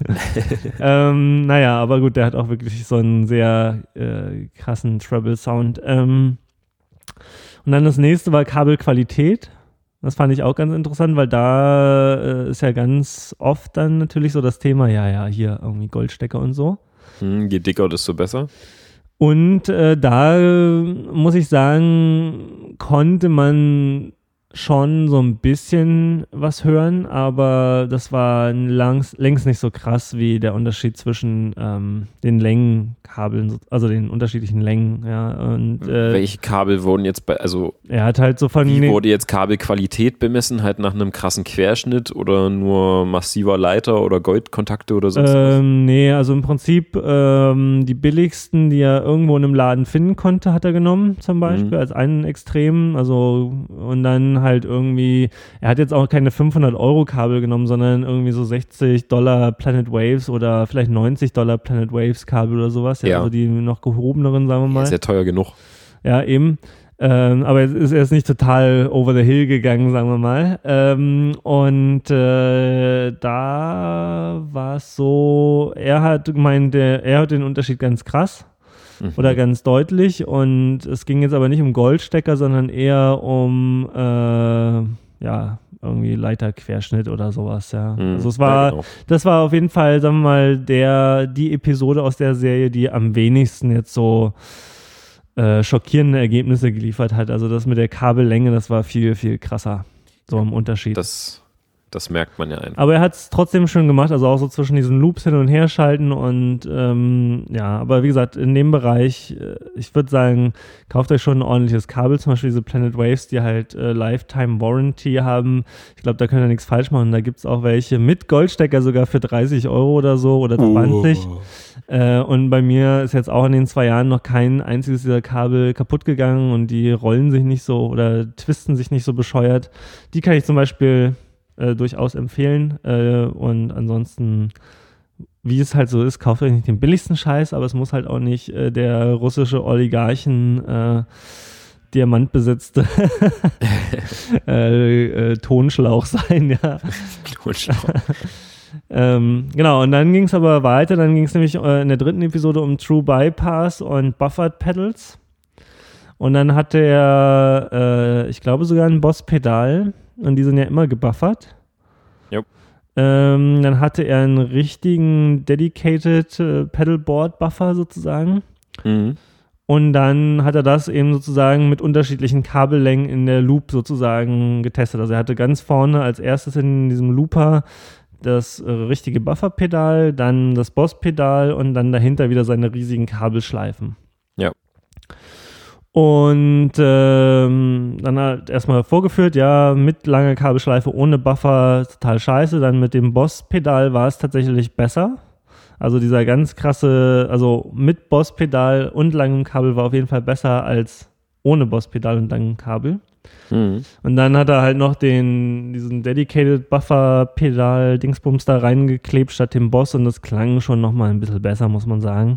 Ja. Äh, also und jetzt ist halt natürlich, ähm, genau, und dann äh, das Beste wäre, also war einfach auch ganz klar nachzuvollziehen, ähm, wenn du den Buffer halt direkt an der Gitarre hast und da gar kein Kabelweg dazwischen ist, weil der Buffer eben nur sozusagen diese Kapazität, ich glaube, es war die Kapazität, verdammt, äh, oder Induktivität, nee, hm. irgendwas macht das mit diesen Pickups auf jeden Fall, wenn man ein langes Kabel hat.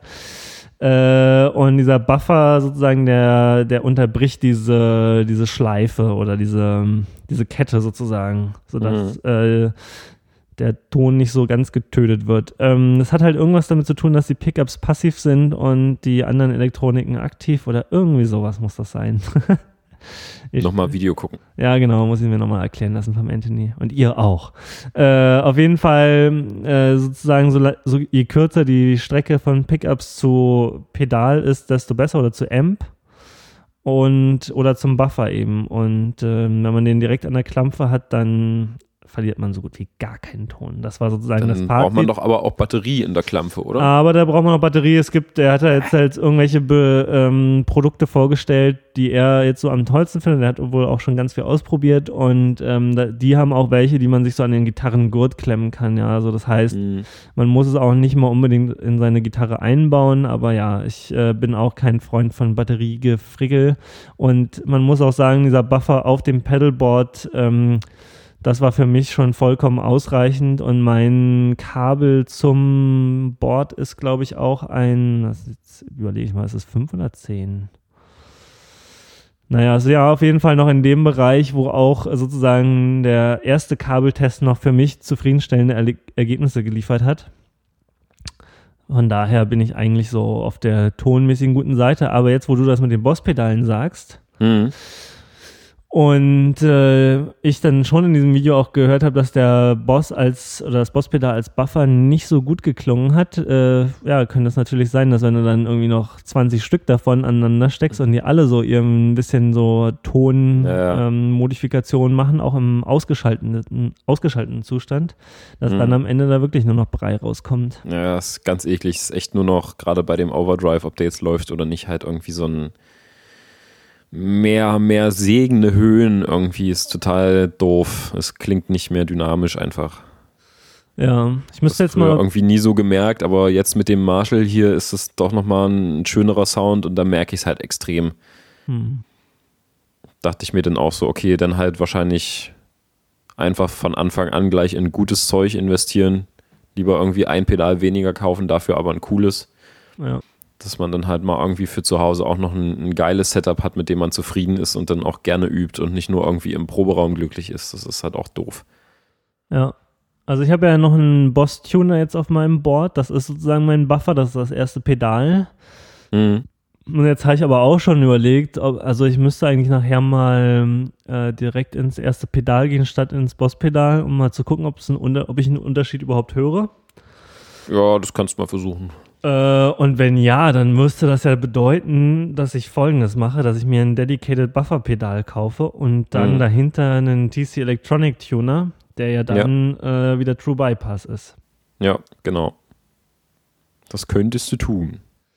Donnerschock. Und dann, ähm, äh, ah ja, auch eine schöne Erkenntnis von diesen Videos war übrigens, dass ein True Bypass Pedal, ähm, das ist halt nur True Bypass natürlich, wenn es ausgeschaltet ist. In dem Moment, wo man es anschaltet, wird es halt auch ein Buffer sozusagen. Ja, natürlich, aber das Aber das äh, sind halt so Sachen, ja, da denken ja die Leute, gar nicht wenn die dann. anders, oder? Nee, nee, klar. Aber trotzdem, äh, das liest man auch manchmal, dass dann so Leute in ihren Trollgefechten irgendwie denken, ja, aber es ist doch True Bypass, ja, aber nur solange es aus ist. Ja, ne, das ist doch der Sinn der Sache, dass wenn es aus ist, kein nichts am Sound passiert. Ja, ja, aber Äh, habe ich auch schon gesehen, tatsächlich. Naja. Naja, naja, naja. Also auf jeden Fall diese Videoserie, die kann ich stark äh, empfehlen. Die wird natürlich auch verlinkt in den Show Notes und ähm, der hat da so eine Sektion auf seiner Seite, die heißt äh, The Tone Zone oder Old Tone Zone oder was auch immer, wo er halt immer so eine Gear-Videos macht, zum Beispiel auch, äh, welche Arten von Overdrives gibt's und wie findet man den Overdrive, der für einen passt und wie, was ist Overdrive Stacking und so weiter und führt das alles wirklich super schön vor und die Videos sind super High Quality. Kann ich nur empfehlen. Also, Videos gucken und von Anfang an gutes Equipment für zu Hause kaufen. Richtig. Gleich hier irgendwann gleich ein, Billig, billig gekauft ist zweimal gekauft. gleich so ein Strymon äh, Reverb Pedal und Ja, gut, man, nee. ja, der, der Gitarrenlehrer, der hat so einen 19 Zoll Reverb und der klingt wirklich wahnsinnig schön. Äh, Ja. Man muss auch, äh, finde ich auch ganz cool, so sein Setup ist echt witzig. Der hat ähm, eine Squire Stratocaster, so eine, äh, ich weiß nicht, eine japanische oder sowas. Mhm. Also weißt schon, so die äh, japanischen Gitarren, die haben ja irgendwie immer so einen Mythos, auch bei den Gibsons Ja. und so. Also Ähm, noch die, die guten alten Genau. Squire Strats aus den 80ern, als Squire noch geil war oder sowas. Ja, und er hat auch äh, nur die Pickups getauscht und ansonsten spielt er die so seit eh und je und äh, hat so zwei Mesa Boogie Amps, so kleine Kombos. Äh, eine, die er immer zu seinen Gigs mitnimmt und eine, die so, so ein Backup. So, nee, eine, die er für einen Unterricht halt äh, so so. in seinem Rack eingebaut hat. Und dann hat er so 19 Zoll Reverb ähm, von Uru, äh, wie heißt das? Ah, fuck, jetzt, jetzt habe ich wieder vergessen. Ähm, irgendwas mit Mai, Ursa Major, heißt Major oder wie auch immer, diese Sternengalaxie-Geschichte. Da gab es mal Audio-Equipment von und dieser Reverb, der ist halt so aus den 80ern oder so, also da, wo gerade so die ersten Reverbs rauskamen und war damals halt arschteuer oder so und der Ja. klingt aber wunderschön und den hat er halt immer behalten und irgendwann, da wo er gelehrt hat, gab es den halt und irgendwann haben sie den so rausgeschmissen und irgendwie was Kleineres besorgt und dann hat er sich den noch ähm, sozusagen äh, geholt und seitdem spielt er mit diesem Reverb und der klingt wirklich super toll. und er hat so ein kleines Recording-Setup zu Hause und ich bin ja echt vom Ast gefallen. Der hat ähm, da so ein Amiga stehen so mit schwarz-weiß monochrom Screen, der irgendwie sein ganzes Rektor steuert und so Geil. weiter und ähm, meinte schon so, äh, bin natürlich total drauf abgegangen und meinte, ja, solange das halt läuft, ne, läuft's. Und das hat ein Typ für ihn irgendwie Ende der 80er so zusammengebaut, das ganze System, und es läuft seitdem. Und er meinte, ja, hier beim Röhrenmonitor, da musste ich schon mal einen Transistor austauschen oder einen Kondensator und so, aber habe ich halt ausgetauscht mit Lötkolben und ging wieder. Und also der ist wirklich äh, Cool. ganz meine Jetzt- Kragenweite, möchte Ja. ich sagen. ja, cooler Typ. Ähm, genau, Reverb, da sind wir gerade. Deswegen war ich da wieder. Ja, ja. Äh, hast du denn noch eine Kleinigkeit aus deinem Gitarrenleben zu berichten? zur, zur letzten Kleinigkeit. ähm, Ich habe ja vor Ewigkeiten schon mal von meinem Plan berichtet, meinen KM Getränkehalter umzubauen. Umzubauen? Mhm.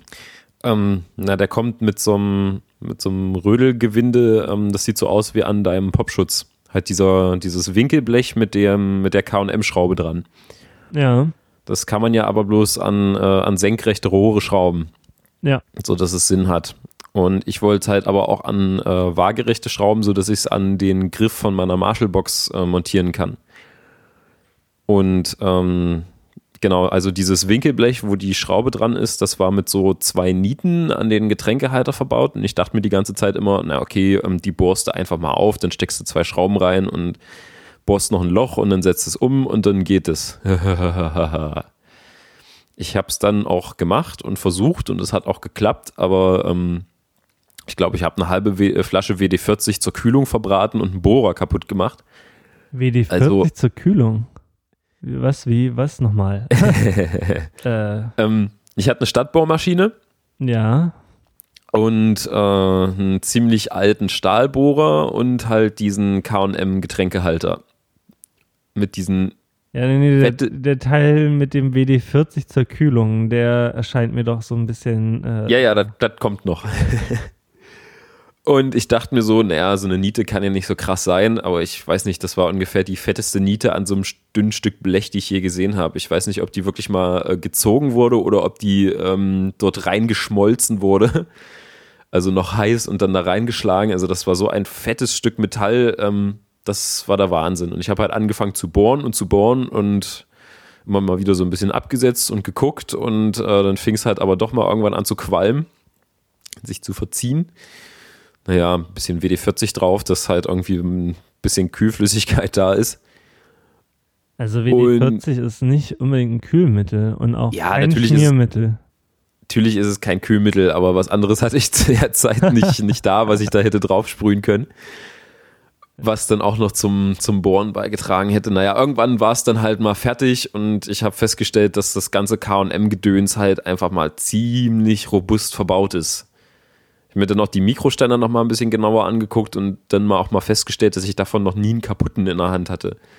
Höchstens mal, dass irgendein Gewinde schon ein bisschen ausgegrackelt war, aber dann zieht man es halt noch fester und dann geht es halt auch wieder. Und das heißt, es ist kugelsicher.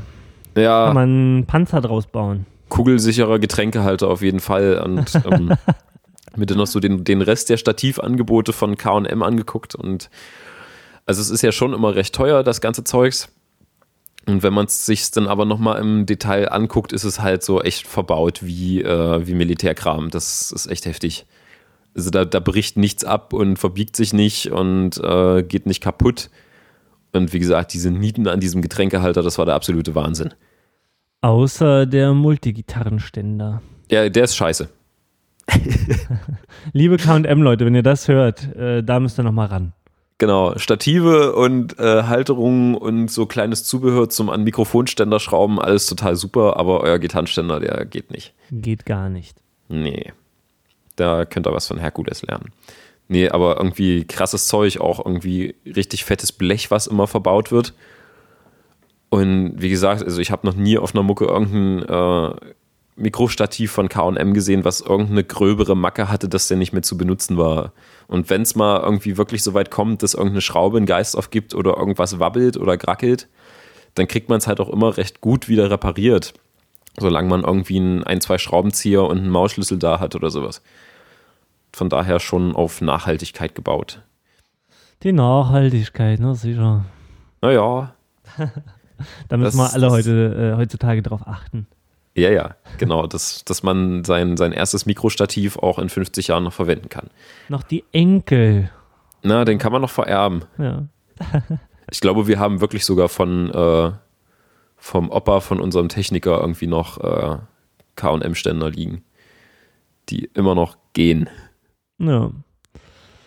Bei pfleglichem Umgang, da ist das alles möglich. Ja, ja, darum. Man muss bloß ein bisschen mit aufpassen. Ähm, so, jetzt, äh, jetzt kommen wir zu den großen Themen, ne?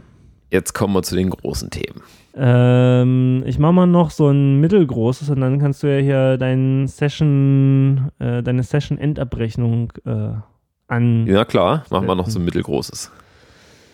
Und zwar äh, bin ich gerade so am Überlegen, ob ich nicht so um, Gitarren baue. Aha. Also ich habe ja den Plan schon länger, ne? Das ist ja allseits bekannt.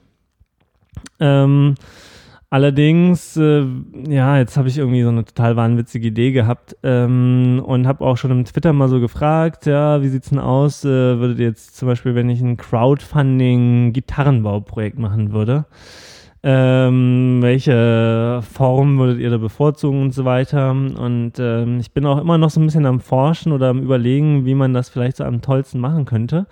Und deswegen die Hörer jetzt hier von 300 Hertz, ja, die können mir gerne dazu mal ein bisschen Feedback geben zu folgender Idee. Äh, ich würde gerne fünf Gitarren bauen. Mhm. Ähm, und zwar wären das alles Telecaster ähm, ange oder äh, inspiriert oder neuerlich inspiriert davon war die neuen Chapman Telecaster, die rauskamen, wo ich nämlich große Hoffnung hatte, dass die eigentlich genau so sein würden, wie ich es gerne hätte. Und dann waren sie es nicht und dann wolltest du selber bauen. Und dann waren sie es nicht, ne? Aha. Ähm, Und dann, dann dachte ich, ah, verdammt, aber ich, also warum denn nicht? Das ist doch, also, weil das Ding war nämlich, es gab ja zwei, es gab die Modern und die Traditional. Und ich würde ja lieber gerne eine eher Traditional Telecaster haben. Und die Traditional, die gab es erstens nur in zwei, für mich, finde ich, bescheuerten Farben. Und zweitens ist sie nicht Traditional, ja. Da fehlt zum Beispiel, also die hat keinen Pickguard äh, und auch so hier und da gibt es so Details, die mir einfach nicht so richtig passen, muss ich mal sagen. Also du willst halt eine Tele haben, so wie sie in 50er, 60ern gebaut wurde. Naja, sagen wir mal. Mit ein paar Modern Features oder wie? Naja, also zum Beispiel. Also ich kann ja mal erzählen, was ich machen würde, ja. Genau, was willst du denn für eine Gitarre haben? Also ich würde ähm, fünf Gitarren bauen. Das, also ich erkläre mal den Plan oder was ich, was ich gerne machen würde, ja. Äh, einen Monat lang, ich würde unbezahlten Urlaub oder sowas von meiner Firma nehmen, ja, oder vielleicht, ich habe so viel Urlaub, ich könnte wahrscheinlich einfach auch einen Monat äh, Urlaub nehmen, sogar bezahlt werden dafür.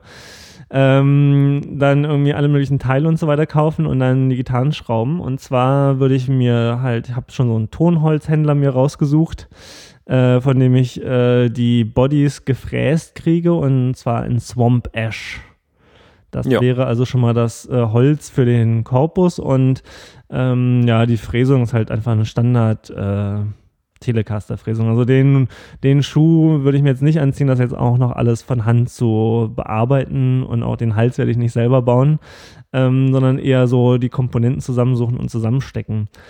Ähm, und dann so vom Finish her, da könnte man als nächstes drüber sprechen, würde ich halt ähm, verschiedene Sachen ausprobieren. Deswegen würde ich gerne fünf bauen. Damit man die nämlich hinterher alle nebeneinander halten kann und dann auch nochmal so richtig schön gut aufgenommen und verschiedenen Gitarristen, vielleicht sogar auch mit einem Doppelblindtest, mhm. gucken, ob die Leute auch überhaupt die Unterschiede raushören können. Ja. Also die eine Gitarre, also ich würde auf jeden Fall äh, bestimmt ein bis zwei Gitarren oder so relativ naturbelassen lassen, also nur ölen oder wachsen, also mit so, ja, so einer relativ hm, milden Behandlung, sagen wir mal, also nicht lackiert auf jeden Fall, mhm. aber auch nicht komplett unbehandelt, weil dann ranzt das Holz halt zu schnell zu. Ähm, vielleicht sogar ein bisschen lasiert, also irgendwas relativ offenporiges oder also auf jeden Fall nicht Lack. So. Ähm, äh, dann würde ich allerdings ein bis zwei Gitarren auch lackieren und zwar äh, bei der Bude, wo der Gitarrendoktor in Berlin, der ja, haben wir auch schon mal drüber gesprochen, ne, dass der diese Höfner-Gitarren da oder Höfner-Gitarren gefunden hat, diese Bodies, mhm. die er dann aufgearbeitet hat. Ja. Der hat da so ein paar Lackierungen für die gemacht, die ich einfach rattenscharf finde. Und äh, die würde ich dann so, würde ich mir so einen, vielleicht für zwei einen relativ tradition, äh, traditionellen Farbton aussuchen, aber diese doch eher etwas aufregendere Art und Weise. Ich weiß nicht genau, was es für eine Lackierung ist, aber die sieht wirklich einfach wahnsinnig gut aus. Ähm, genau, also Lackierung wäre schon mal der erste Unterschied. Ähm, dann würde ich halt in die Gitarren unterschiedliche Pickups einbauen. Das heißt, in eine Gitarre kommt halt so ein super Fender Standard äh, Telecaster Setup rein. Mhm. Dann würde ich in eine äh, Gitarre diese 6 Coils Pickups reinbauen. Hatten wir auch schon mal drüber gesprochen, oder? Weißt du, was ja, ich meine? Wo so, wo so jeder Magnet für sich nochmal ein, ein Single Coil ist, so, ne? Also jede, jede Seite hat eine eigene Spule sozusagen. Ja. ja.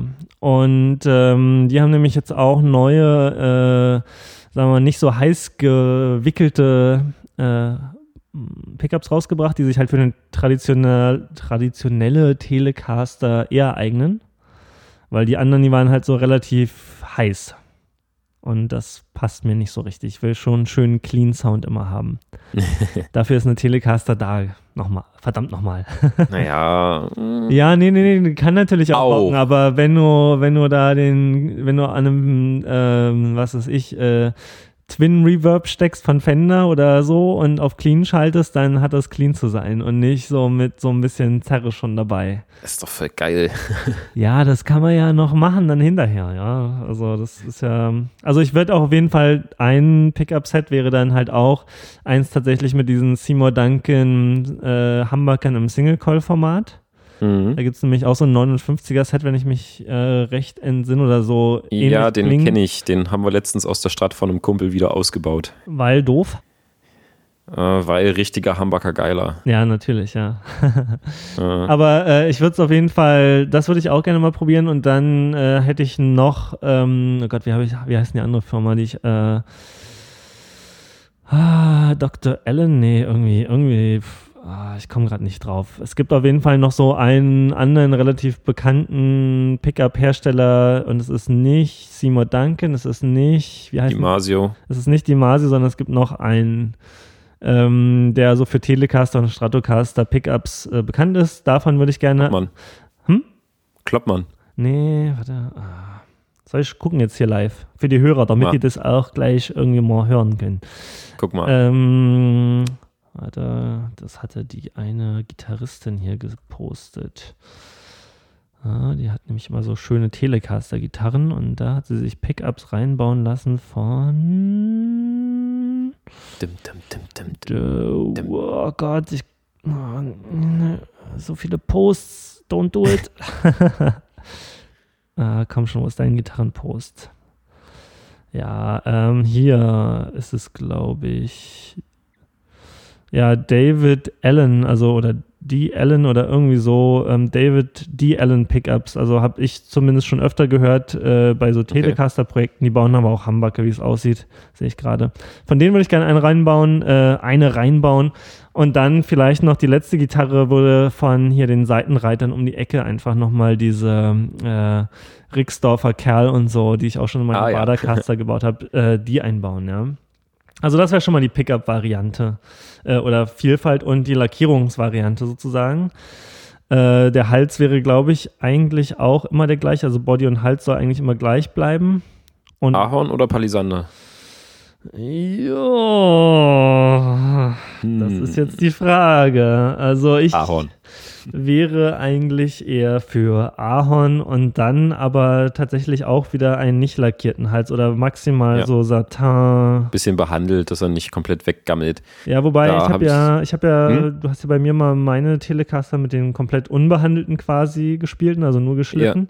Und der ranzt halt schon so ein bisschen zu, aber ich finde, das spielt sich schon auch sehr cool irgendwie. Ja, ja, nee, also so unbehandelt wie möglich wäre schon cool, ähm, aber es ist halt doch so, wenn man es wenn man es jetzt nur so ein bisschen zu Hause zum Üben spielt, ist es auch okay, aber sobald man mal wirklich ein paar Gigs hintereinander mitspielt, wo man mal wirklich doll am Schwitzen ist, dann sieht man halt schon, äh, wie der Hals mal so drei Farbstufen dunkler wird. Ja, Und irgendwann, irgendwann ist das halt nicht mehr cool, weil halt das, das Holz dann komplett zugesifft ist und dann äh, feucht wird. nee, man kann äh, immer noch, ähm, also ja, ich, wie gesagt, ich werde, damit will ich halt experimentieren. ne? Das ist halt so ein Mhm. kleines Forschungsprojekt sozusagen. Daher hätte ich jetzt halt noch die Frage, was man jetzt dagegen machen könnte, wenn man wirklich einen abgeschliffenen Hals hat, ob es da irgendein Na, es gibt halt ein diese, Öl oder so ein ähm, Wachs gibt, womit es dann halt immer noch irgendwie sich nach Holz anfühlt, wo das sich aber nicht immer komplett mit Schweiß vollsaugt, wenn man mal irgendwie eine Hand dran setzt. Ähm, es gibt auf jeden Fall so ein, ja, ich weiß nicht, wie es korrekt heißt, aber so eine Satin-Lackierung, also so, so matt und äh, auch versiegelnd, aber eben nicht so dieses Glan Hochglanzlack-Ding, was Mhm. so diese Telecaster manchmal haben, was ganz ätzend Okay. zum Spielen ist. Nee, also wirklich Hochglanz, das geht gar nicht klar, aber so auch satiniert ist auch merkwürdig, so einfach irgendeine so eine Art Holzbehandlung, die, Ja, also weiß ich nicht, so wie man, wo man, man draußen seinen Zaun streichen würde oder sowas. Ja, ja. Also es sieht noch aus wie Holz, fühlt sich auch so an, aber äh, es saugt die Feuchtigkeit nicht so ein oder sowas. Ja, ähm, also ich habe jetzt schon so ein paar Hälse in der Hinsicht in der Hand gehabt, die ich eigentlich ganz charmant fand. Äh, und so würde ich das da dann auch bei mindestens nicht, zwei von den Gitarren mal ausprobieren oder vielleicht sogar drei. Und ansonsten, hardware-technisch würde es auch wieder relativ ähnlich auslaufen, also bis auf die Pickups. Ähm, dass dann halt hinten die Brücke sozusagen, da habe ich mir auch schon eine ausgesucht, die ich unbedingt verbauen will. Ähm, packe ich mal in die Shownotes äh, vielleicht noch die Teileliste. Ich habe das jetzt nicht gerade alles im Kopf, ich habe es schon gebookmarkt. Aber auf jeden Fall auch was schön äh, hochwertiges und nicht so gleich anlaufendes und ja, mit der heißen Nadel gestricktes. Ne? Mhm. Ähm, und wo die Sattel ähm, eben auch äh, klassisch sind, das heißt zwei Seiten pro Fässchen, wie das bei der klassischen Telecaster ist, aber die genau. so ein bisschen angeschrägt sind, damit es trotzdem, ähm, ja, heißt das jetzt korrekt, Oktavenrein ist oder hm, ja. Also weißt schon, dass es am 12. Dass die Bund, Intonation stimmt. Die Intonation, ja, so rum. Ja. Äh, Oktavrein, ja, genau. Und obwohl bei den Helsen könnte ich mir zum Beispiel noch vorstellen, auch äh, ein, zwei Gitarren mit Jumbo-Frets zu machen oder dann eben klassisch diese äh, Telecaster üblichen Skinny-Frets, nenne ich sie jetzt einfach mal, mhm. ja, also die dünneren.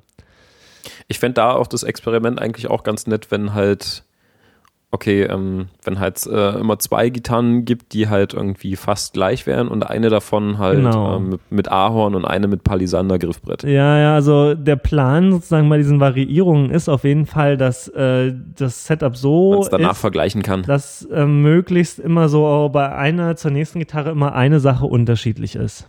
Mhm. Dass man dann halt hinterher auch wirklich so mal alle Gitarren nacheinander so ein bisschen blind testet. Ja, also die Spielenden haben irgendwie, wissen nicht, was sie jetzt gerade kriegen, kriegen vielleicht auch die gleiche Gitarre zweimal oder so. Äh, ja. Und äh, dann davon so ein Video mit schöner Aufnahme, um zu gucken, okay, was passiert, was, äh, wie fühlt sich die Gitarre für den Spieler an und was macht er dann damit.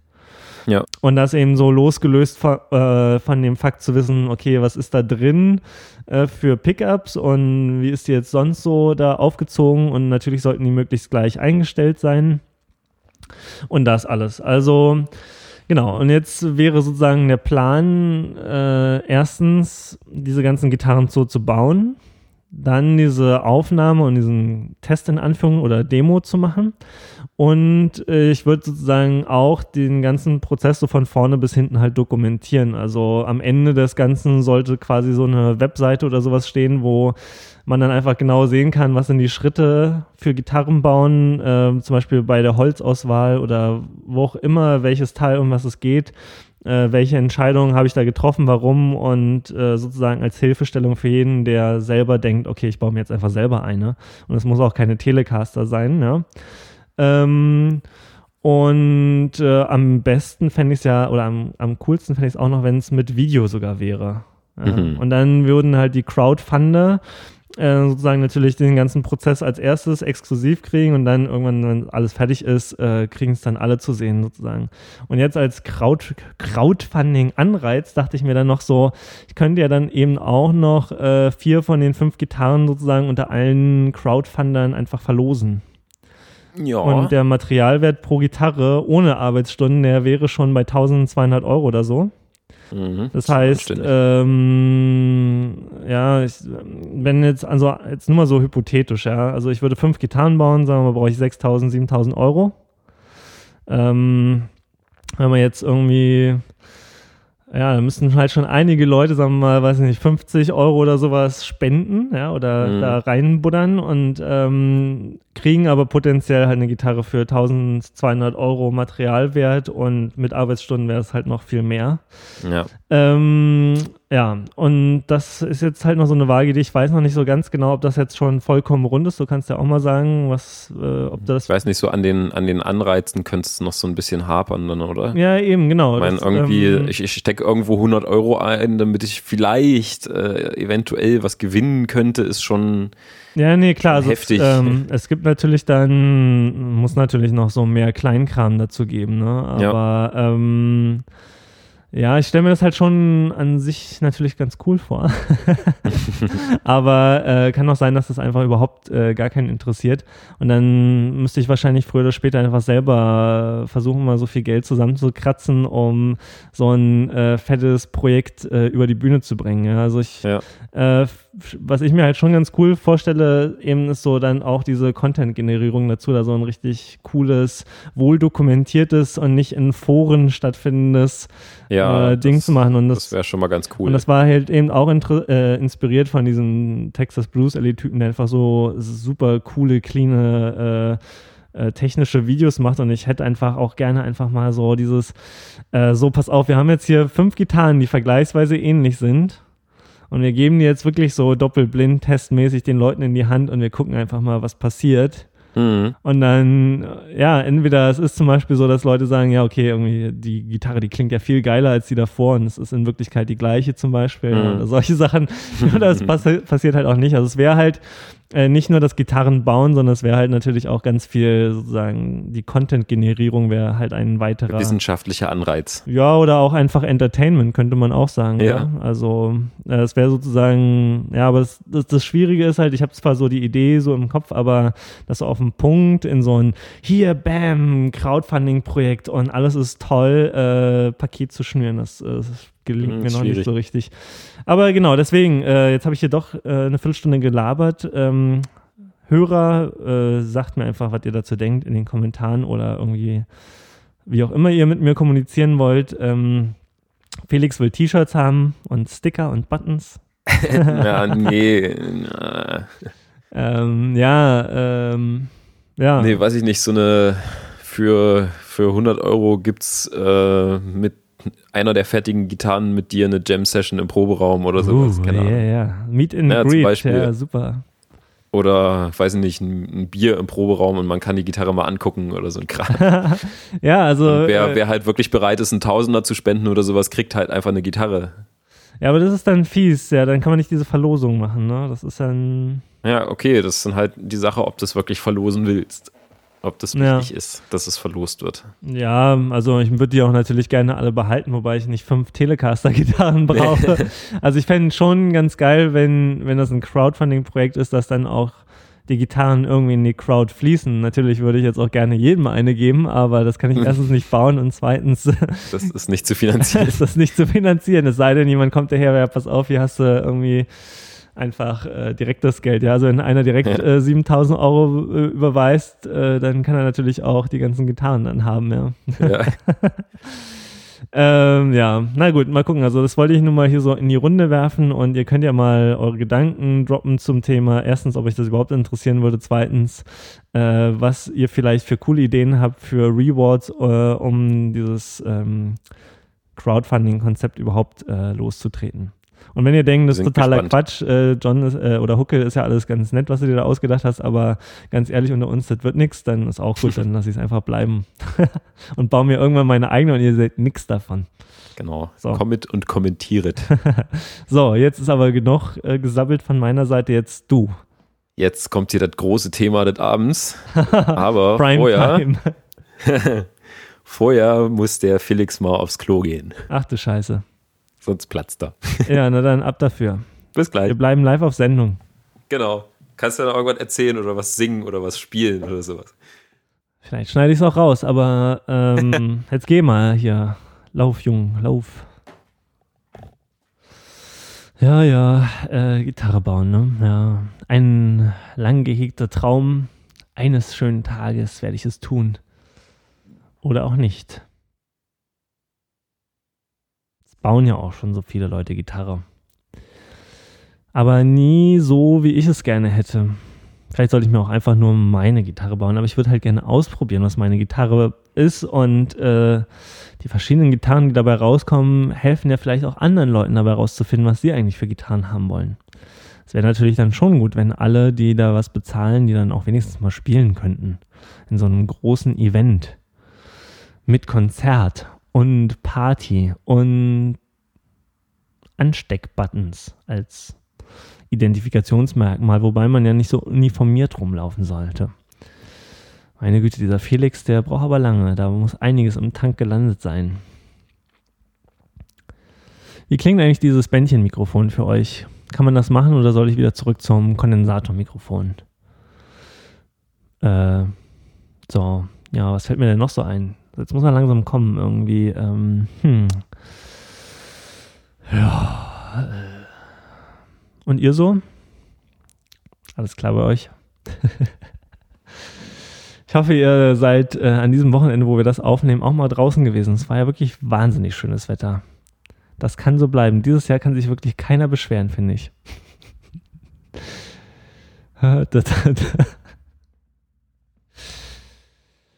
ähm, und äh, auch interessant die Frage, ob eigentlich zu viel Hall auf meiner Stimme ist. Ja, das ist nämlich hier in meinem Zimmer. Ah, jetzt kommt er wieder. Ja. Aber keinem weiter sagen, was ich euch jetzt hier gerade verraten habe. Was? ja, okay, dann jetzt äh, frisch, äh, äh, nee, nicht getankt, ja. Erfrischt Mhm, Erzähl genau. doch mal. So, ja, ich, ich war beim, beim letzten großen Laden, der in meiner Liste noch gefehlt hat. Und zwar beim Session in Frankfurt. Die, die immer die tollen, teuren Gitarrenvideos machen. Und äh, da wollte ich sowieso schon lange mal hin, weil mich da die Gitarrenabteilung immer mal gereizt hat. Und ich glaube, da habe ich so meinen neuen Lieblingsladen gefunden. Also äh, Thoman, es war schön mit uns, aber Session, Alter. Wo sind die? Äh, in Frankfurt. Naja, gut. Wie lange fährt man von Leipzig nach Frankfurt? Vier, viereinhalb ungefähr. Also ist schon anstrengend. Das heißt, da, da hat der Thoman vielleicht noch im Zweifel einen Standortvorteil. Ja, ja, genau. Ja, Thomann ist auch total super, ist halt auch ein Stückchen größer, was die Gitarrenabteilung angeht, aber äh, Session ist äh, cooler, was die Gitarrenabteilung angeht. Wenn man ein bisschen höhere Ansprüche hat. Wir fragen, warum? ähm, ja, weiß nicht, äh, fahr mal zum Thomann und hab auf dem Zettel, dass du irgendwie mindestens drei, vier, fünf Gitarren aus dem Gips im Custom Shop vergleichen willst. Und dann kriegst du ungefähr zwei vor die Nase gesetzt und eine davon ist halt irgendwie so ein, naja, ich sag mal, die, das günstigere. Und ähm, Session hat da wahrscheinlich irgendwie so ein bisschen mehr Rückgrat, die sagen, äh, okay, wir verkaufen nur Zeug, was wir selber geil finden. Klar kriegst du da auch irgendwie eine, eine, eine USA-Studio ähm, und so ein Kram, also die günstigeren Modelle. Äh, aber der Hauptfokus ist halt schon irgendwie auf den wirklich heißen Scheiß gelegt. Also der Custom Shop Raum äh, vom Session ist halt mit dem vom Thomann einfach mal sowas von nicht zu vergleichen. Das wäre schon arg gemein. Also um Thomann kriegt man vielleicht mal irgendwo eine, eine, eine Collector's Choice aus dem Custom Shop oder eine, eine 59er VOS. Und äh, beim Session gibt es dann noch ein paar Spezialbaureihen und auf jeden Fall mehrere CCs und mehrere VOS und die auch alle nochmal in unterschiedlichen Decken und Ausstattungen und mit Spezialkram hier dran und die hat der mal gespielt und guck mal, wie krass der Lack hier ist und sowas. Und Aber braucht man das denn? Nein. ähm, also, Wenn du jetzt hinfährst ich mein, und hast ein Budget von 1000 Euro, brauchst du das nicht. Ja, äh, mit welchem Budget Aber bist wenn du, wenn du, wenn du bekloppt und wenn du bekloppt und irre bist und ein bisschen dämlich, äh, dann findest du das geil. Ja. Und mit welchem Budget planst du da demnächst anzureisen? Mhm. Über drei. Oh, okay, also liebe Hörer, wenn ihr in den letzten äh, Episoden dieses Podcasts äh, von mhm. äh, Felix äh, Les Paul Träumen mhm. Äh, gehört habt, dann wisst ihr jetzt auch, dass die Preisspirale pro Episode irgendwie gefühlte 100% nach oben schraubt. Äh, ja, ja, es war, es war wunderschön und deprimierend. Ähm, äh, wir hatten mit dem Olli, der immer die ganzen coolen Videos macht, vorher mal ein paar Mails hin und her geschrieben und ich meinte hier, ähm, ich will, ich will eine richtig coole, anständige Paul kaufen. Erstmal Preis, Preis ist egal. Ähm, aber das soll so halt mal die Gitarre werden, die ich auch mit, weiß nicht, 75 noch spiele und die dann genauso aussieht wie jetzt eine CC, die halt total abgemackt ist und zerstört und geil und ja. die Gitarre meines Lebens. Wow. Naja, und ähm, ich hatte mich ja so bei den letzten großen Musikstore-Besuchen schon immer so ein bisschen auf die äh, 2014er Gibson Traditional eingeschossen was auch nach wie vor einfach immer noch eine, eine gute Gitarre ist für das Geld. Die ist jetzt sogar runtergesetzt worden auf von, also von 2100 auf 1700 oder sowas. habe ich mich schon gefreut, als ich es gesehen habe. Habe mir die schon mal von der Wand genommen und bin dann zu dem Olli hin und meinte so, naja, hier, das ist so das Referenzmodell, das hat mir bis jetzt gefallen.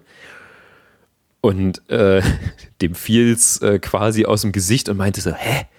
Ich denke, du willst eine Les Paul kaufen. Ich dachte mir so, äh, ja. Okay. ist, doch, ist doch hier, steht doch Les Paul drauf, ist doch von Gibson. Ja, nee, das ist eine gute Hamburger-Gitarre, ist keine Les Paul. Was? Ja, komm, äh, die, die, nee. Alles, was hier außerhalb dieses Custom-Shop-Raums ist, ist uninteressant. Ich so, okay. Okay. Was, was, was, was soll denn das jetzt? Was ist das für ein kranker Typ? naja, und dann haben wir uns so ein bisschen unterhalten und dann habe ich mir erstmal so ein bisschen diese, diese Firmenphilosophie hinter den äh, beiden Konzernen erklären lassen. Denn äh, Gibson ist da irgendwie nicht gleich Gibson. Es gibt halt einmal Gibson USA, dann gibt es den Gibson Custom Shop und dann gibt es noch die, äh, die anderen Geschichten, die die semi-akustischen bauen. Das sind im Prinzip drei Firmen, die unterm selben Label, unterm selben Chef so nebenher existieren und so quasi ein bisschen miteinander konkurrieren. Und leider nicht wirklich viel voneinander lernen. Hm, Das war ein bisschen doof. Gibson USA, ähm, halt so diese ganzen Standardgeschichten, die man kennt, die jetzt irgendwie auch jedes Jahr neue Modelle rausbringen, die irgendwie auch immer merkwürdiger und abgedroschener werden. Hm, Das sind so die, die jetzt irgendwie versuchen, äh, cool und hip und äh, innovativ und modern zu sein. Obwohl sie halt irgendwie seit 100 Jahren dieselbe Gitarre bauen. Und jetzt äh, eine Gibson Traditional rausbringen mit irgendwie einem, einem Rollensattel, äh, einem elektronischen Selbststimmungssystem und äh, Coil-Splitting und weil, ach, naja. Aber halt nicht mehr eine Les Paul, wie eine Les Paul halt sein soll. Denn das macht, glaube ich, mittlerweile irgendwie nur noch der Custom Shop. Die machen es halt aber auch so, wie man es richtig macht und wie man es auch haben will. Und das war krass beim Sound zu merken. Also wir haben dann die, die Traditional mit in den Custom Shop Raum genommen. Und ich meinte dann, okay, äh, jenseits der 4000 Euro brauchst du jetzt aber auch nicht liegen, weil da traue ich mich einfach nicht mehr mit einem Instrument zu einem ollen Gig zu nehmen. Und äh, dann haben wir eine 57er und eine 58er äh, Custom Shop VOS daneben gestellt und die halt mal wirklich so auf Herz und Nieren mit der Traditional verglichen. Halt so in selben Lagen mal Zeug gespielt und äh, irgendwie Sustain mal getestet und sonst sowas. Und ähm, wenn es jemand anders spielt und man hört nur zu, äh, ist ein Unterschied auf jeden Fall da. Und aber der Moment, äh, in dem ich die Traditional gespielt habe und mir dachte so, okay, ist eigentlich eine ganz gute Gitarre und dann selber mal die eine gute 58er in der Hand genommen habe, war es einfach so ein, oh Gott, das, das ist doch nicht möglich. Es war jetzt nicht das erste Mal, dass ich Gitarren aus dem Custom Shop gespielt habe, aber jetzt das erste Mal, dass ich es wirklich halt mal intensiv gegen eine Gibson USA verglichen habe und das war so ein heftiger Unterschied, dass, äh, dass ich es nicht glauben wollte. Ja, das äh, habe ich schon mal gehört hier in diesem Podcast. Ja, ja, da hatte ich, ähm, da war ich in Berlin und habe die Traditional gegen irgendeine, irgendeine mega abgefahrene CC verglichen und äh, gegen eine etwas bessere aus dem, von sonst was, ich weiß auch nicht mehr. Auf jeden Fall waren es da aber Preislagen, äh, wo ich mir dachte, so, okay, da, da ist es natürlich so, dass ein Unterschied hörbar ist. Und ich hatte ja auch früher immer mit dem Gedanken gespielt, mir halt einfach eine Les Paul Custom zu kaufen, halt die, diese hübsche weiße, die wir beide ja so mögen. Ja. Und die habe ich dann auch nochmal daneben gehalten und äh, festgestellt, dass das eigentlich eine ziemlich miese Gitarre ist. Hm. Für den Preis, äh, also ähm, wenn man halt die Traditional kauft, die knapp 2000 Euro kostet, hat man auf jeden Fall äh, eine vernünftige Les Paul. Und wenn man nochmal einen Tausender für die Les Paul Custom drauflegt, dann äh, hat man da nicht wirklich einen Unterschied, außer dass die ein bisschen geiler aussieht. Habe ich jetzt so festgestellt. Und wenn man jetzt dann aber zu den 3000 Euro nochmal 300 Euro mehr drauflegt, also eine Gitarre für 3,3 kauft, dann, dann ist es letztendlich so, wie eine Les Paul klingen soll. Ich hatte mir vorher nochmal den Spaß gemacht und habe mir mal so äh, Referenzaufnahmen auf mein äh, Telefon geschoben, halt von, von Bands, wo ich mir schon immer dachte, so, okay, äh, so muss E-Gitarren-Sound das dann versucht irgendwie mit derselben Einstellung am Amp mit einer Traditional und dann mit der äh, 58er hinzubekommen und äh, es war halt einfach immer wieder die 58er. Es war, es war irgendwie ein bisschen deprimierend. So, so. Und ähm, Äh, ja.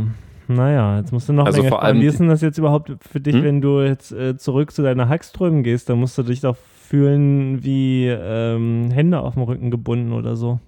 Ja. Schlimmer. das war auch so lustig. Ich meine zu ihm halt, naja, ähm, ich spiele halt gerade eine Hackström und ich will von der weg. Oh, Hackström, ist ätzend, oder? Ach Mann. ja, also, ja, richtig, richtig böse.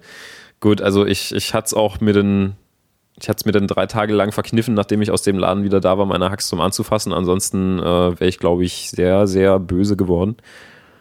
Von daher war dann der, der Unterschied schon so ein bisschen vergessen, als ich dann wieder angefangen habe zu spielen. Aber ähm, allein was das Spielgefühl angeht, ist das halt schon mal eine komplett andere Welt.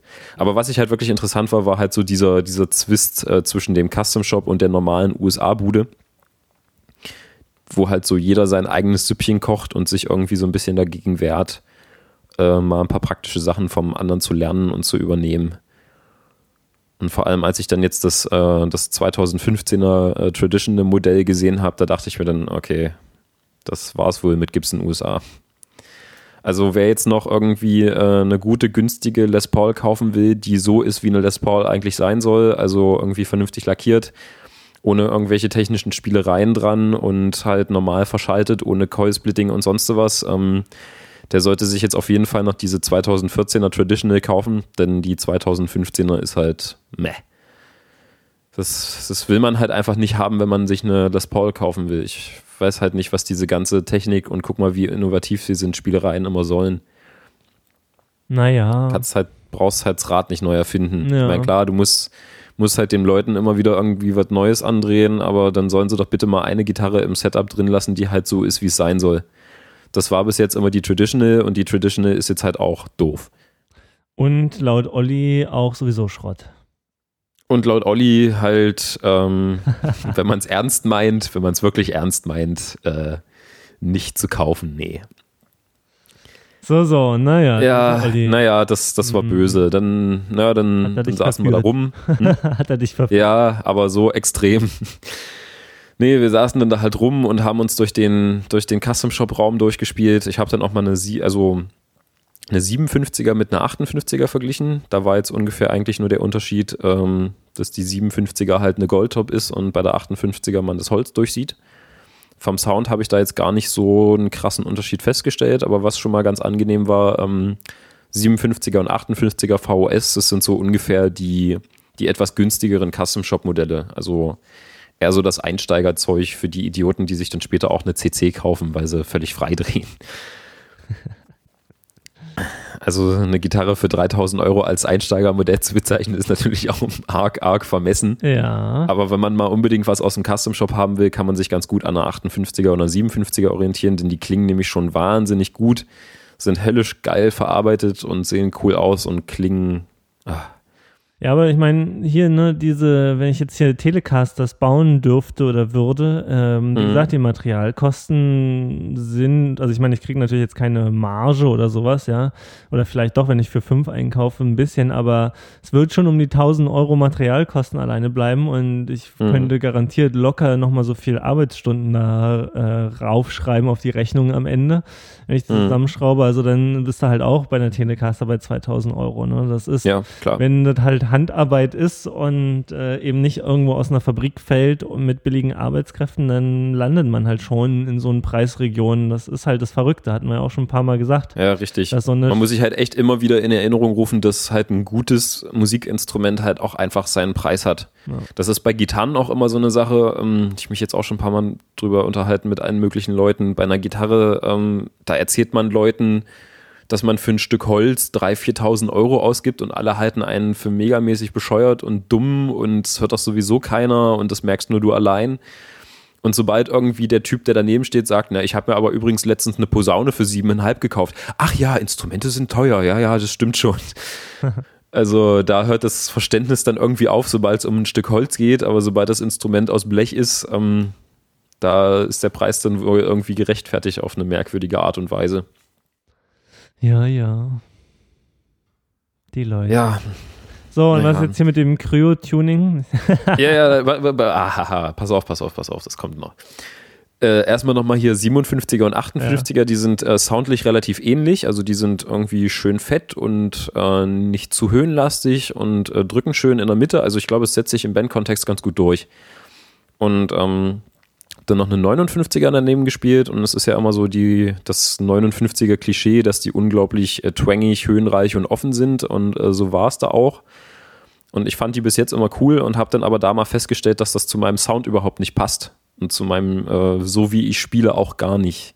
Ich habe einen ziemlich festen Anschlag und da wird es dann, da klingt es irgendwie so, wie wenn ich eine Tele auf dem, auf dem Steg Pickup spiele.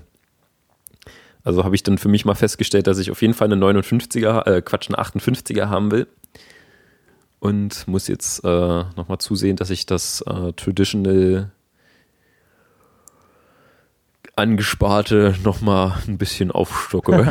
so ungefähr ums Doppelte. Ja, also jetzt schön äh, Affiliate-Links klicken und so weiter, ne, Leute. Und den Felix flittern vielleicht in zwei Jahren ist es dann soweit. Nö, ach nee, so lange gar ja, nicht. Nein, aber das, das, das, das, war, das war so deprimierend, weil ich dachte so, oh, oh, guck mal hier, die, die Traditional ist runtergesetzt, die ist günstiger geworden. Ah, nee, die kann ich da jetzt nicht spontan mitnehmen. Und das, das hatte sich sofort erledigt, als ich dann den ersten Akkord auf der 58er gespielt habe.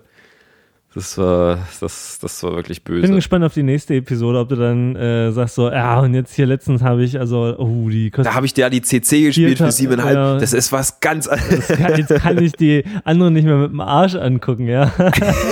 ja, ja, ja.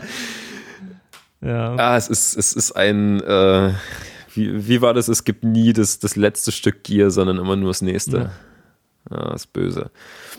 Naja, und dann dachten wir uns so, okay, ich habe jetzt halt äh, auf jeden Fall die Les Paul gefunden, äh, die ich kaufen will. Und das ist jetzt leider nicht mehr die Traditional, sondern was noch teureres.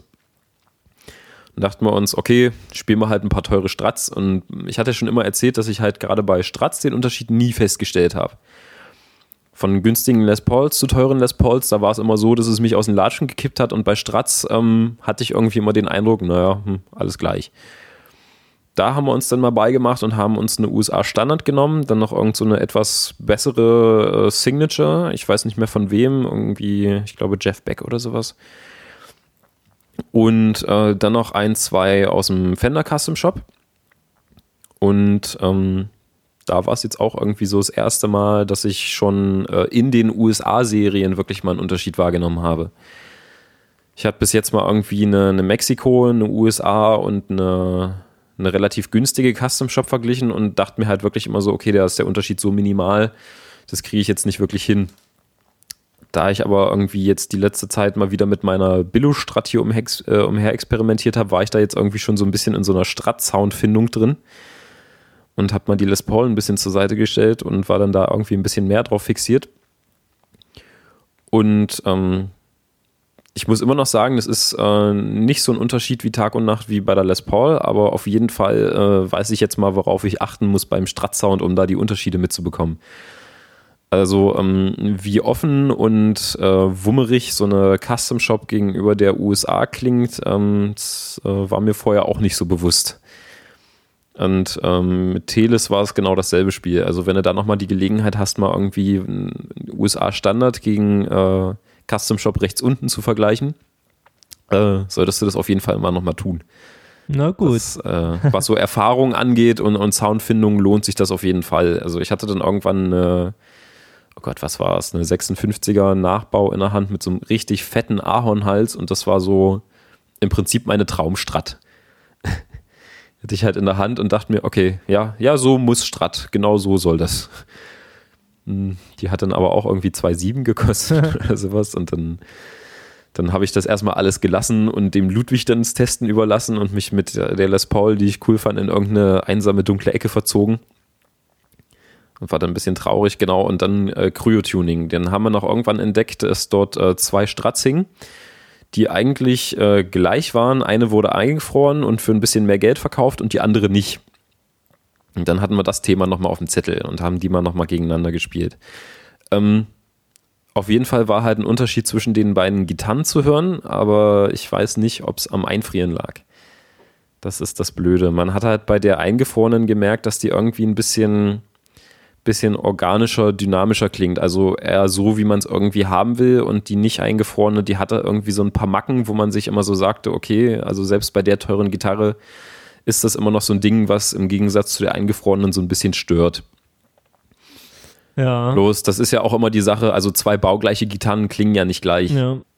Je nachdem, wie es verschraubt ist und was da jetzt nochmal minimal anders war. Von daher kann ich es wirklich nicht beurteilen, ob es jetzt wirklich am Einfrieren lag oder nicht. Also wenn genug beim Crowdfunding zusammenkommen würde, ja, dann können wir halt eine von den lackierten können wir vorher aufnehmen, dann einfrieren und dann danach nochmal aufnehmen. Mhm.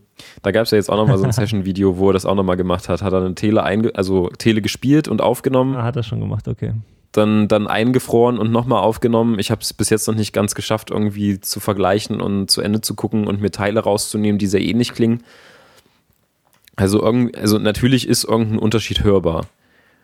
Aber ähm, alle sagen, äh, es merzt irgendwie Fehler aus und äh, bringt die Gitarre irgendwie in so ein Gleichgewicht. Ich, ich weiß irgendwie nicht, ich bin Das da noch ist nicht mir, von überzeugt. Ja, das ist mir auch alles ein bisschen zu esoterisch. Was ich mir halt schon vorstellen könnte, ist halt äh, dadurch, dass es halt eingefroren wird und sich natürlich das Holz so ein bisschen verformt und der Lack springt ja auch Mhm. auf und so weiter, dass du halt schon so ein bisschen die Spannung aus dem Holz rausnimmst. genau. Und dann, ja, resoniert die, schwingt die vielleicht anders. Das kann ich mir schon vorstellen, ja. Also, Schon gut sein. also irgendwas wird mit dem Material auf jeden Fall passieren, wenn man es so einer extremen Temperatur aussetzt. Aber inwiefern sich das jetzt auf den Sound auswirkt, das hätte ich können nochmal doch mal irgendwie von jemandem untersucht, der so Materialforscher ist oder sowas. ja. Ich habe auch noch mal ein bisschen rumgelesen. Ich habe irgendwie auf keiner äh, Forumseite oder Blog oder sonst sowas gefunden, wo wirklich steht, was das jetzt mit dem Holz macht. Also es wird dann immer gesagt, ja, ähm, das kommt irgendwie aus der Werkzeugbranche, da wurden irgendwelche Elektronikteile eingefroren, weil sich dann angeblich die Leitfähigkeit verbessert und ähm, das Werkzeug robuster wurde oder sowas. Ja, das ist alles, das ist alles äh.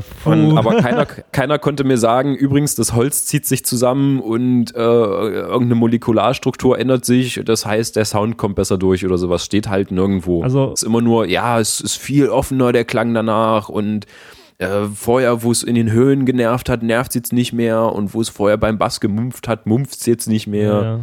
Also, ich würde halt. Äh, Ich würde Äh, ich würd gern wirklich mal wissen, woran es liegt, dass man irgendeinen Unterschied hört. Ja, na wie gesagt, also äh, ich einerseits äh, gibt es glaube ich schon einen Unterschied zum Beispiel zwischen lackiert und nicht lackiert. Und ich glaube, Ja, der Lack das, das macht schon definitiv was aus so an dem Ganzen. Und wenn er trocknet und so, dass sich dann irgendwie das noch so alles spannt und so weiter, kann ich mir alles vorstellen. Und dass Ja. dann das Einfrieren das halt einmal so sozusagen mh, wieder ein bisschen auflockert, ja, und den Lack aufsprengt, beziehungsweise eben Also den auch Lack, so den macht's ganz schön kaputt. irgendwie halt auch so das Harz im Holz und so ein bisschen, ähm, ja, einfach so aufbricht, sagen wir mal in Anführungsstrichen.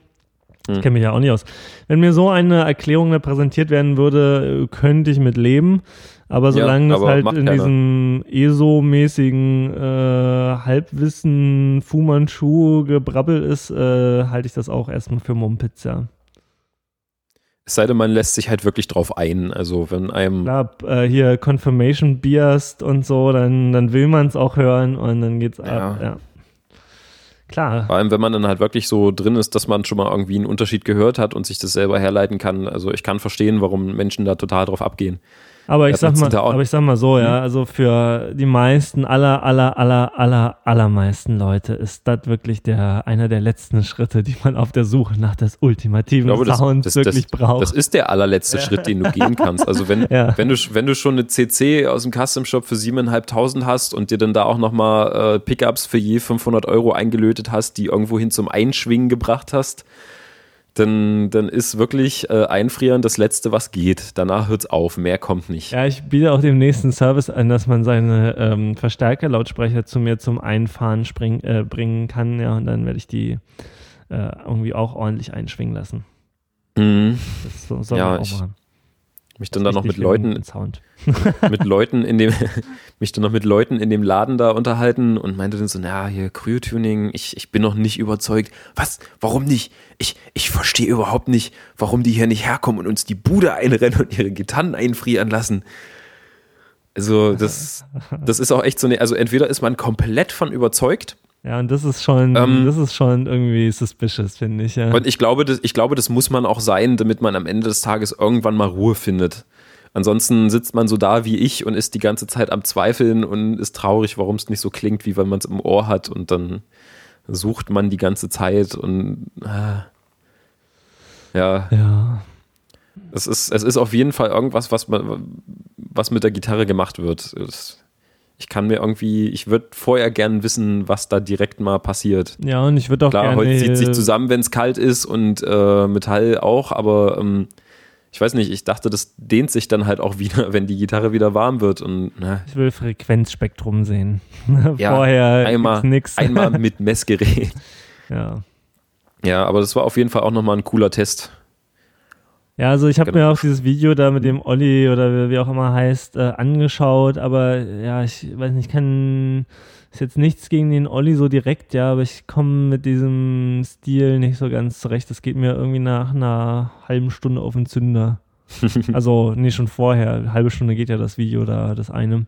Ähm, ja, weil das immer so, äh, ja, ich weiß gar nicht, was ist denn das eigentlich so? Das ist immer sehr in diesem unnachvollziehbaren Beschreibungsbereich. Also es ist immer sehr, sehr subjektiv alles, so in der ganzen Formulierung ist ja, und dass es- Erzählung. Und Das ist, dass man es nicht anders beschreiben kann.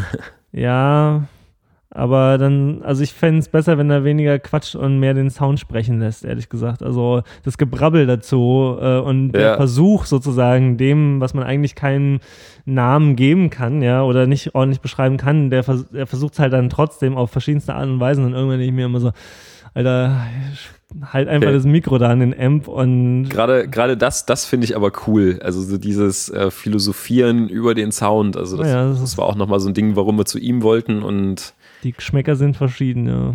ja, ist, ich finde, ist ein, ist ein cooler Typ und äh, Ich sage nicht, dass er uncool ist.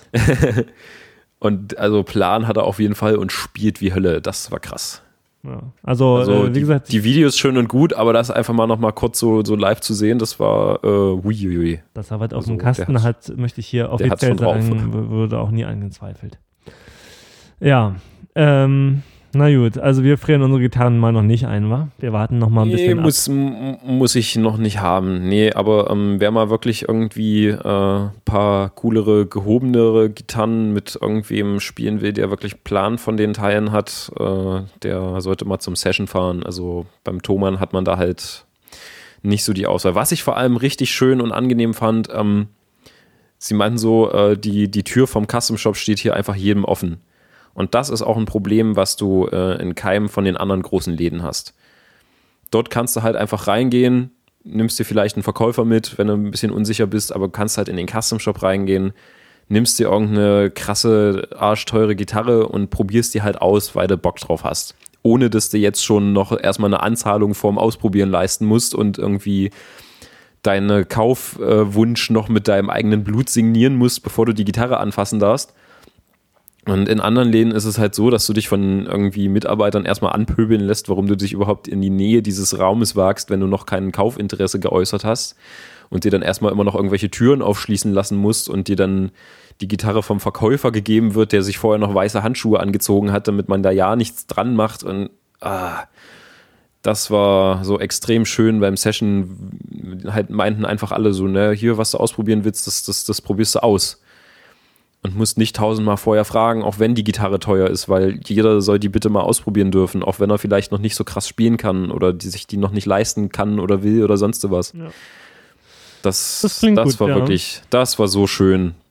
Beim Thomann hält sich halt in Grenzen, aber du musst dir halt auch einen Raum aufschließen lassen und unvergessen immer noch die Geschichte von der Anpöbelung damals im Musikproduktiv, man sich erstmal noch fast eine Schelle eingefangen hat, bloß weil man es mal gewagt hat, eine Gitarre anzufassen, ohne dass man fünf Leute vorher um Erlaubnis gebeten hat. Also das, äh, da Kompliment an den Laden, dass halt wirklich jeder hinkommen kann und auch teure Gitarren Jetzt, ausprobieren. äh, jetzt ist. kommen die ganzen Anfänger von unserem Podcast, rennen jetzt zu, zu Session Music, passen an die ganzen Custom Gitarren an, lassen sie fallen und zerstören sie und sie werden den Tag verfluchen, an dem Felix im Podcast Nein. davon berichtete, dass alle. Wir haben nämlich coole, wir haben nämlich coole Hörer, die wissen, was sie tun. ja, es war alles nur ein Spaß. Nee, aber geh halt hin und äh, probiert teure Gitarren aus und versaut euch damit. Dann bin ich nicht so allein. Oder baut euch selber welche. Oder äh, ja. Oder baut euch selber welche. Ja, aber auf jeden Fall äh, Session äh, sehr, sehr positiv zu bewerten, wenn man irgendwie großer Gitarren- und M-Freund ist und halt einfach sich mal keinen Kopf machen will und äh, mal cooles Zeug spielt. Thomann, schön und gut. Hat mehr günstiges Zeug da auf jeden Fall. Also wenn man irgendwie was zum, zum halben Einsteigen versucht oder jetzt irgendwie gerne unter 2000 Euro bleiben will, ähm, findet man da natürlich auch was. Aber solange es wirklich mal dann irgendwann in die, so, wenn man seinen Sound hat, den Sound im Kopf hat und irgendwie so dann doch die, die eine sucht, dann Session. Auf jeden Fall mal hinfahren. Super cooler Laden, super coole Leute, die dort arbeiten. Alle freundlich, nett und haben Ahnung und Thomann-Konkurrent auf jeden Fall. Oh. Das war so schön okay. da. Wollen wir dann nach unseren szeneüblichen zwei Stunden, die wir jetzt, glaube ich, erreicht haben, ähm, mhm. uns auch schon wieder verabschieden? Ja, ich kann noch kurz über mein Interface ranten hier. Nee, das machst du nicht. Okay, Jetzt dann, dann mache ich aber. Abschließen. Es war gerade so schön, so das äh, gelobte okay, Land. Dann mache ich, ein, mach ich einen netten Teaser fürs nächste Mal. Ich habe ein neues Interface und probiere gerade mit rum und das nächste Mal gibt es äh, Soundbeispiele. Ja, ähm, also das mit deinem Interface, das wird schon noch werden. Äh, das wird schon noch werden. Das ist auch noch so ein Moment, wo du denkst so, ah. Ja, 100 Pro kommt das. Ich habe es ja auch heute erst ausprobiert. Ja.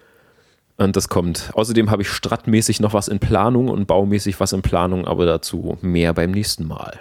Super. Äh, dann vielen Dank fürs Zuhören und Aufmerksamkeit spenden, fürs zukünftige Flattern und Affiliate-Link-Linken, fürs Kommentieren und Empfehlen und äh, Und uns macht's Spaß, nach wie vor. Ja, sicher, sicher. Äh, genau. Und äh, in diesem Sinne, frohes Schaffen. Bis nächste Mal. Tschüss. Tschüss.